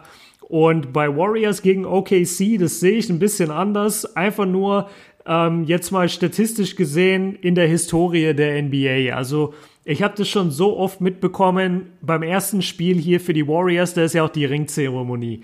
Das heißt, sie ähm, bekommen da ihre Ringe verliehen. Das ist eine super ja gut, wenn du dreimal Champion wirst, ist es vielleicht nicht mehr so, aber normalerweise ist das für manche Spieler extrem emotional und das ist ja auch ein langes Prozedere, bis das alles kommt, bis jeder seinen Ring bekommen hat und währenddessen guckt ja das gegnerische Team die ganze Zeit zu. Die müssen ja auf ihrer Bank sitzen und sich das reinziehen, wie die anderen gerade Ringe angesteckt bekommen. Und da ist es nicht zu wenig, also eher in der Regel so gekommen in der NBA, dass dann in diesem ersten Spiel für den Champion das auch oft mal ein Blowout war oder das gegnerische Team, die halt einfach wirklich zerstört hat. Und deshalb tippe ich so ein bisschen auf OKC. Das, das ist jetzt ein, vielleicht ein bisschen äh, gewagter Tipp, aber ich sag, bei den Warriors fallen nicht alle Würfe. OKC. Ah, nee. Ah, shit. Nee, ich muss es zurücknehmen. Wir haben ja gar keinen Westbrook auf dem Feld, ne? Habe ich gerade vorhin gesagt, ja. Shit. ah, ist, shit. Das ist, wenn Westbrook mit auf dem Feld wäre, würde ich Okay. auch sagen, richtiger Trouble für Golden State. So fehlt, glaube ich, die Ultimate Power im Ja. Okay, nee, dann, dann muss ich jetzt alles zurücknehmen. dann doch. Blowout für Golden Das State. hatte ich jetzt so schön formuliert. Äh, ja, absolut. Also dann, dann wird es ein easy Sieg für, für Golden State. Äh, mit Westbrook wäre es richtig geil spannend gewesen, aber ohne ihn, ja, da, echt wie du schon schade. sagst, da, da fehlt die Power. Da, da fehlt richtig dieser Typ, der, der einfach total angefressen ist, dass er jetzt keinen Ring bekommen hat und da persönliche Vendetta äh, übt gegen Curry. So der, der fehlt dann da. Und ob Dennis dieses Feeling rüberbringt und die, und die Mannschaft so mitreißen kann, bezweifle ich jetzt mal, vor allem weil er neu ist im Team. Deshalb, nee. Also da doch zwei klare Dinger, einmal für Boston, einmal für die Warriors. Ja, also sind wir uns beide einig. Und die, äh, wir haben uns einfach noch drei Fragen überlegt, die so oft gestellt werden. Und das machen wir jetzt einfach auch ganz kurz und knackig, ohne fette Analyse und ohne große Überlegung, einfach nur Gefühl. Einfach nur dein Gefühl. Wer wird MVP? Äh, Anthony Davis, Okay, LeBron James. Wer wird Rookie of the Year? Doncic, Kevin Knox. Wer gewinnt den Ring? Warriors. Kings. ähm, nein, ich muss, bei- ich muss bei meiner What Happens These bleiben, Boston. Ich, äh, muss, ich muss einfach dagegen halten, um ein bisschen diesen Glauben für alle Ach, du laberst. aufrecht zu halten. Ne? Yes! Boston macht es easy. Ja, Äh, easy. Aber ich, ich, ich will auch eine Sache sagen und zwar, äh, ich habe einen MVP-Geheimfavorit und der heißt Kawhi Leonard. Das wäre zu krass. Boah, das wäre so krass. Ja, Ja, ich, ich sag, also vom Talent her hat das natürlich in sich. Wenn er jetzt zu den Raptors geht, die Raptors auch wieder, weiß ich nicht, jetzt auch mit neuem Coach und mit ihm halt irgendwie 55, 60 Spiele gewinnen und er da mit Abstand auch der beste Spieler ist, dann wird das so eine richtig geile äh, Rachesaison auch und so. Ich habe es euch allen gezeigt, ohne dass ich einmal mit den Medien geredet habe, werde ich hier MVP. Und obwohl ihr alle meine Lache verarscht, werde ich MVP. Das, das ist mein Geheimfavorit, Kawhi Leonard. ja. Was ich übrigens, ich habe zwar auch drüber lachen müssen, aber im Endeffekt fand ich es im, Schon Nachhinein, mies. fand ich's im Nachhinein eine richtige Scheißaktion, weil der sich mal vor der Kamera zeigt, wie er einfach ist. Natürlich ist es jetzt nicht die, die schönste Lache, aber, aber trotz allem. Oh Gott, wir sind selber so gemein. Nee, also kann ich absolut nachvollziehen. Ich habe übrigens auch äh, gesagt, dass Anthony Davis äh, MVP werden wird. Äh, also auf in meinem Video. Allerdings glaube ich, dass wenn LeBron James einigermaßen so krass spielt, wie wir ihn kennen, dass die NBA vielleicht auch so ein bisschen diese Storyline sehen möchte. LeBron zu den Lakers. Und deswegen geht mein Tipp jetzt da heute mal hier im Podcast auf James. Jo. Gut. Noch ein paar Worte ganz kurz. Ihr habt jetzt gemerkt, ich habe jetzt heute mal so ein bisschen diesen Podcast geleitet. Das wird nicht immer so sein. Björn und ich, wir haben einfach gesagt, pass mal auf, da wo der Podcast erscheinen wird, der soll auch ein bisschen immer so durchführen. Äh, Deswegen, äh, das nächste Mal wird der Björn das so ein bisschen machen. Wir wollen einfach gucken, dass wir das ganz entspannt und abwechselnd machen, äh, ohne irgendwie großen Stress und Trouble. Ansonsten kann man nur noch mal sagen, das ganze Ding gibt's auf Spotify jetzt schon. iTunes wird kommen. YouTube abwechselnd in voller Länge. Ähm, Jo. Habe ich sonst noch irgendwas vergessen? Außer dass Also es mega der, geil war. der, der iTunes, der, der iTunes-Link, äh, sobald wir den haben, wird der natürlich hier, wenn ihr es gerade über YouTube guckt und vielleicht auch über Spotify, das weiß ich nicht, ob das geht. Wir werden das in alle Beschreibungen einfügen. Also wenn ihr es dann auf iTunes nochmal hören wollt oder ab sofort auf iTunes abonnieren wollt, sobald wir da die Freigabe haben, packen wir den Link natürlich auch in die ganzen Beschreibungen rein, dann könnt ihr es euch da auch ziehen. Ja. Ähm, und eine Sache, die mir jetzt gerade eben noch eingefallen ist, es wird jetzt bestimmt die Frage kommen, wie oft kommt dieser Podcast? Ähm, Björn und ich, wir haben jetzt einfach gesagt, dadurch, dass wir beide einfach echt busy sind, wir machen das je nach Situation, nach Gefühl. Wenn mal irgendwas mega krasses äh, passiert und wir haben beide gerade eben Zeit, dann nehmen wir das gerne auf. Kann aber auch mal sein, dass wir irgendwie fünf, sechs Themen zusammenkommen lassen und nehmen dann den Podcast auf. also wir haben echt gesagt, wir machen keinen festen Tag, weil fester Tag bedeutet für uns immer Stress. Du musst immer drum herum planen. Und so kann ich auch nicht, ja, okay, jetzt äh, am Mittwoch Jimmy Butler Trade und dann sagen wir, Podcast kommt erst am Sonntag. Nee, also dann sagen wir, hey Max, hast du Mittwoch Zeit? Björn, ja, ich auch ja. Dann kommt der Podcast halt Mittwoch. Das wollen wir einfach nur hier ganz kurz noch erwähnen, weil sonst kommt diese Frage. Ich weiß es. Und ansonsten, die kommt auch so, die kommt auch so, weil du sagst es jetzt erst nach zwei Stunden Dauer stimmt, und stimmt. das hat sich keiner verdammt, angehört. Bis verdammt, verdammt, ich hätte das, ich hätte das gleich von Anfang an sagen sollen. Ansonsten ja. kann ich von meiner Seite aus nur noch sagen, mega vielen Dank an alle. Also, dass so viele Leute darauf warten, auf diesen Podcast. Und eigentlich mhm. haben wir mhm. das ja noch nie gemacht. Wir sind jetzt keine Profis da drinnen. Wir haben jetzt einfach mal drauf losgelabert. Äh, der Support hat natürlich ja, mega motiviert. Äh, muss allerdings auch sagen, dass es Motivation ist mit Björn einfach, weil es cool ist. Im Endeffekt ist es nichts anderes, als wenn wir jetzt telefonieren würden und ja. hätten zwei Stunden über die NBA gelabert. Deswegen ist es schon eine richtig coole Sache. Ich möchte mich da bedanken. Ich weiß, dass Björn mich jetzt gleich hassen wird, weil ich jetzt den Ball zu ihm rüberspiele, um das Ganze hier zu beenden. ähm, ich kann nur sagen, mega geil, dass unser erster Podcast so gut funktioniert, äh, dass es jetzt wirklich so weit ist und alles am Start. Das hätte ich niemals gedacht. Deswegen auch danke an dich. Und jetzt viel Spaß mit den letzten Sekunden. Ne? okay, ja. Äh, erstmal danke. Also das zum einen, lass mich als allererstes auch die, die Zuschauer und die Community ansprechen, weil das war bei uns beiden ja wirklich sehr krass. Wir hatten uns damals zusammengesetzt für diese Saison äh, Reviews damals waren das, als ich zu dir nach München gefahren bin, einfach um ein paar Videos aufzunehmen. Und danach haben wir so viel Feedback bekommen. Ihr müsst unbedingt einen Podcast machen. Das wäre so cool, wenn ihr einen Podcast hättet. Dann haben wir sogar noch ein bisschen gezögert, haben dann gesagt, okay, für den Kawhi Leonard Trade, der ist dann passiert, haben wir gesagt, komm, jetzt setzen wir uns mal hin und machen das zusammen. Und da war das Feedback dann auch so positiv. Und ja, dann, dann hat eigentlich kein Weg mehr dran vorbeigeführt. Also wir fühlen uns mega geehrt, dass ihr zusätzlich zu den YouTube-Content, wo wir echt schon viel raushauen und viel über die NBA berichten, dass ihr da zusätzlich trotzdem noch einen Podcast wollt und euch den reinzieht. Also das, das freut uns beide natürlich total. Ähm, zu der Sache mit Max, also ich habe überhaupt keinen Bock, das mit Max zu machen. Ich, ich wusste es, dass das kommt. ich wäre eigentlich froh, wenn ich es alleine machen könnte, aber das wäre doppelte Arbeit für mich. Nee, Spaß. Also, nee, oh ich, ähm, ich muss mal gucken, wir, ob ich die äh, Sitze beim Flug, ob ich die noch umbuchen kann. wir, wir hatten ja, äh, wir hatten das ja damals gesagt. Also er hatte mich ja gefragt, ob ich mal bei seinem Shot Clock Talk dabei sein will. Und dann habe ich ihm das auch zeitnah halt geschickt und von dem Tag an eigentlich haben wir, glaube ich, jeden Tag Kontakt gehabt, immer über die NBA gelabert, einfach so. Wir haben uns von Anfang an super verstanden. Dann hatten wir die Reise äh, nach Athen, wo alles cool lief. Und äh, jetzt den Podcast, nächstes Jahr gemeinsam die Reise. Also wir haben einfach Bock da drauf. So, und ich mache das wirklich sehr, sehr gerne. Dann auch mit einem guten Kumpel, wo ich auch weiß, da ist das Knowledge da, da ist der Content da. Und ähm, ja, was, was kannst du dir mehr wünschen, was wir jetzt überhaupt alles machen dürfen innerhalb von einem Jahr in dieser Basketball-Community ist halt crazy. Und deshalb nehmen wir auch wirklich alles mit. Und wenn ihr sagt, ey, macht einen Podcast und wir haben da beide Bock drauf, dann machen wir sehr, sehr gerne einen Podcast. Und ja, damit beende ich es jetzt auch. Der Max hat es schön gesagt, so wir wechseln das von der Moderation her immer ab.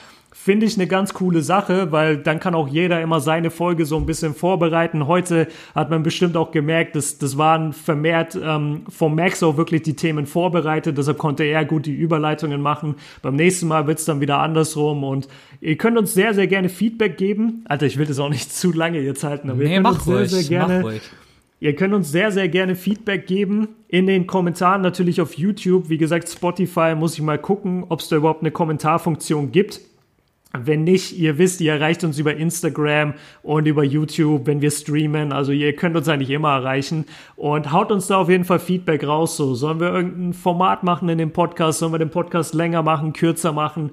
Alles gerne willkommen. Und ja, dann äh, überlasse ich jetzt aber doch dem Typen, der den Podcast hier angefangen hat, die letzte Abmoderation und sag schon mal äh, vielen, vielen Dank fürs Zuschauen. Und äh, ja, wir hören uns im nächsten Podcast. Peace. Ja, es ist, es ist so geil, wie er mir den Ball am Ende nochmal rübergibt. ähm, ich mach's ganz kurz. Vielen Dank an alle, besonders für den Support in der letzten NBA-Saison. Ihr könnt euch gar nicht vorstellen, wie uns das motiviert und wie wir selber Bock haben. Jetzt auf die neue NBA-Saison, ähm, wie hier alles wächst und wie wir alle zusammenwachsen, ist mega geil. Und einfach eine geile Geschichte. Das fünfte Viertel ist am Start. Das war's mit der ersten Podcast-Folge. Bis zum nächsten Mal. Euer Max und euer Kobe Björn.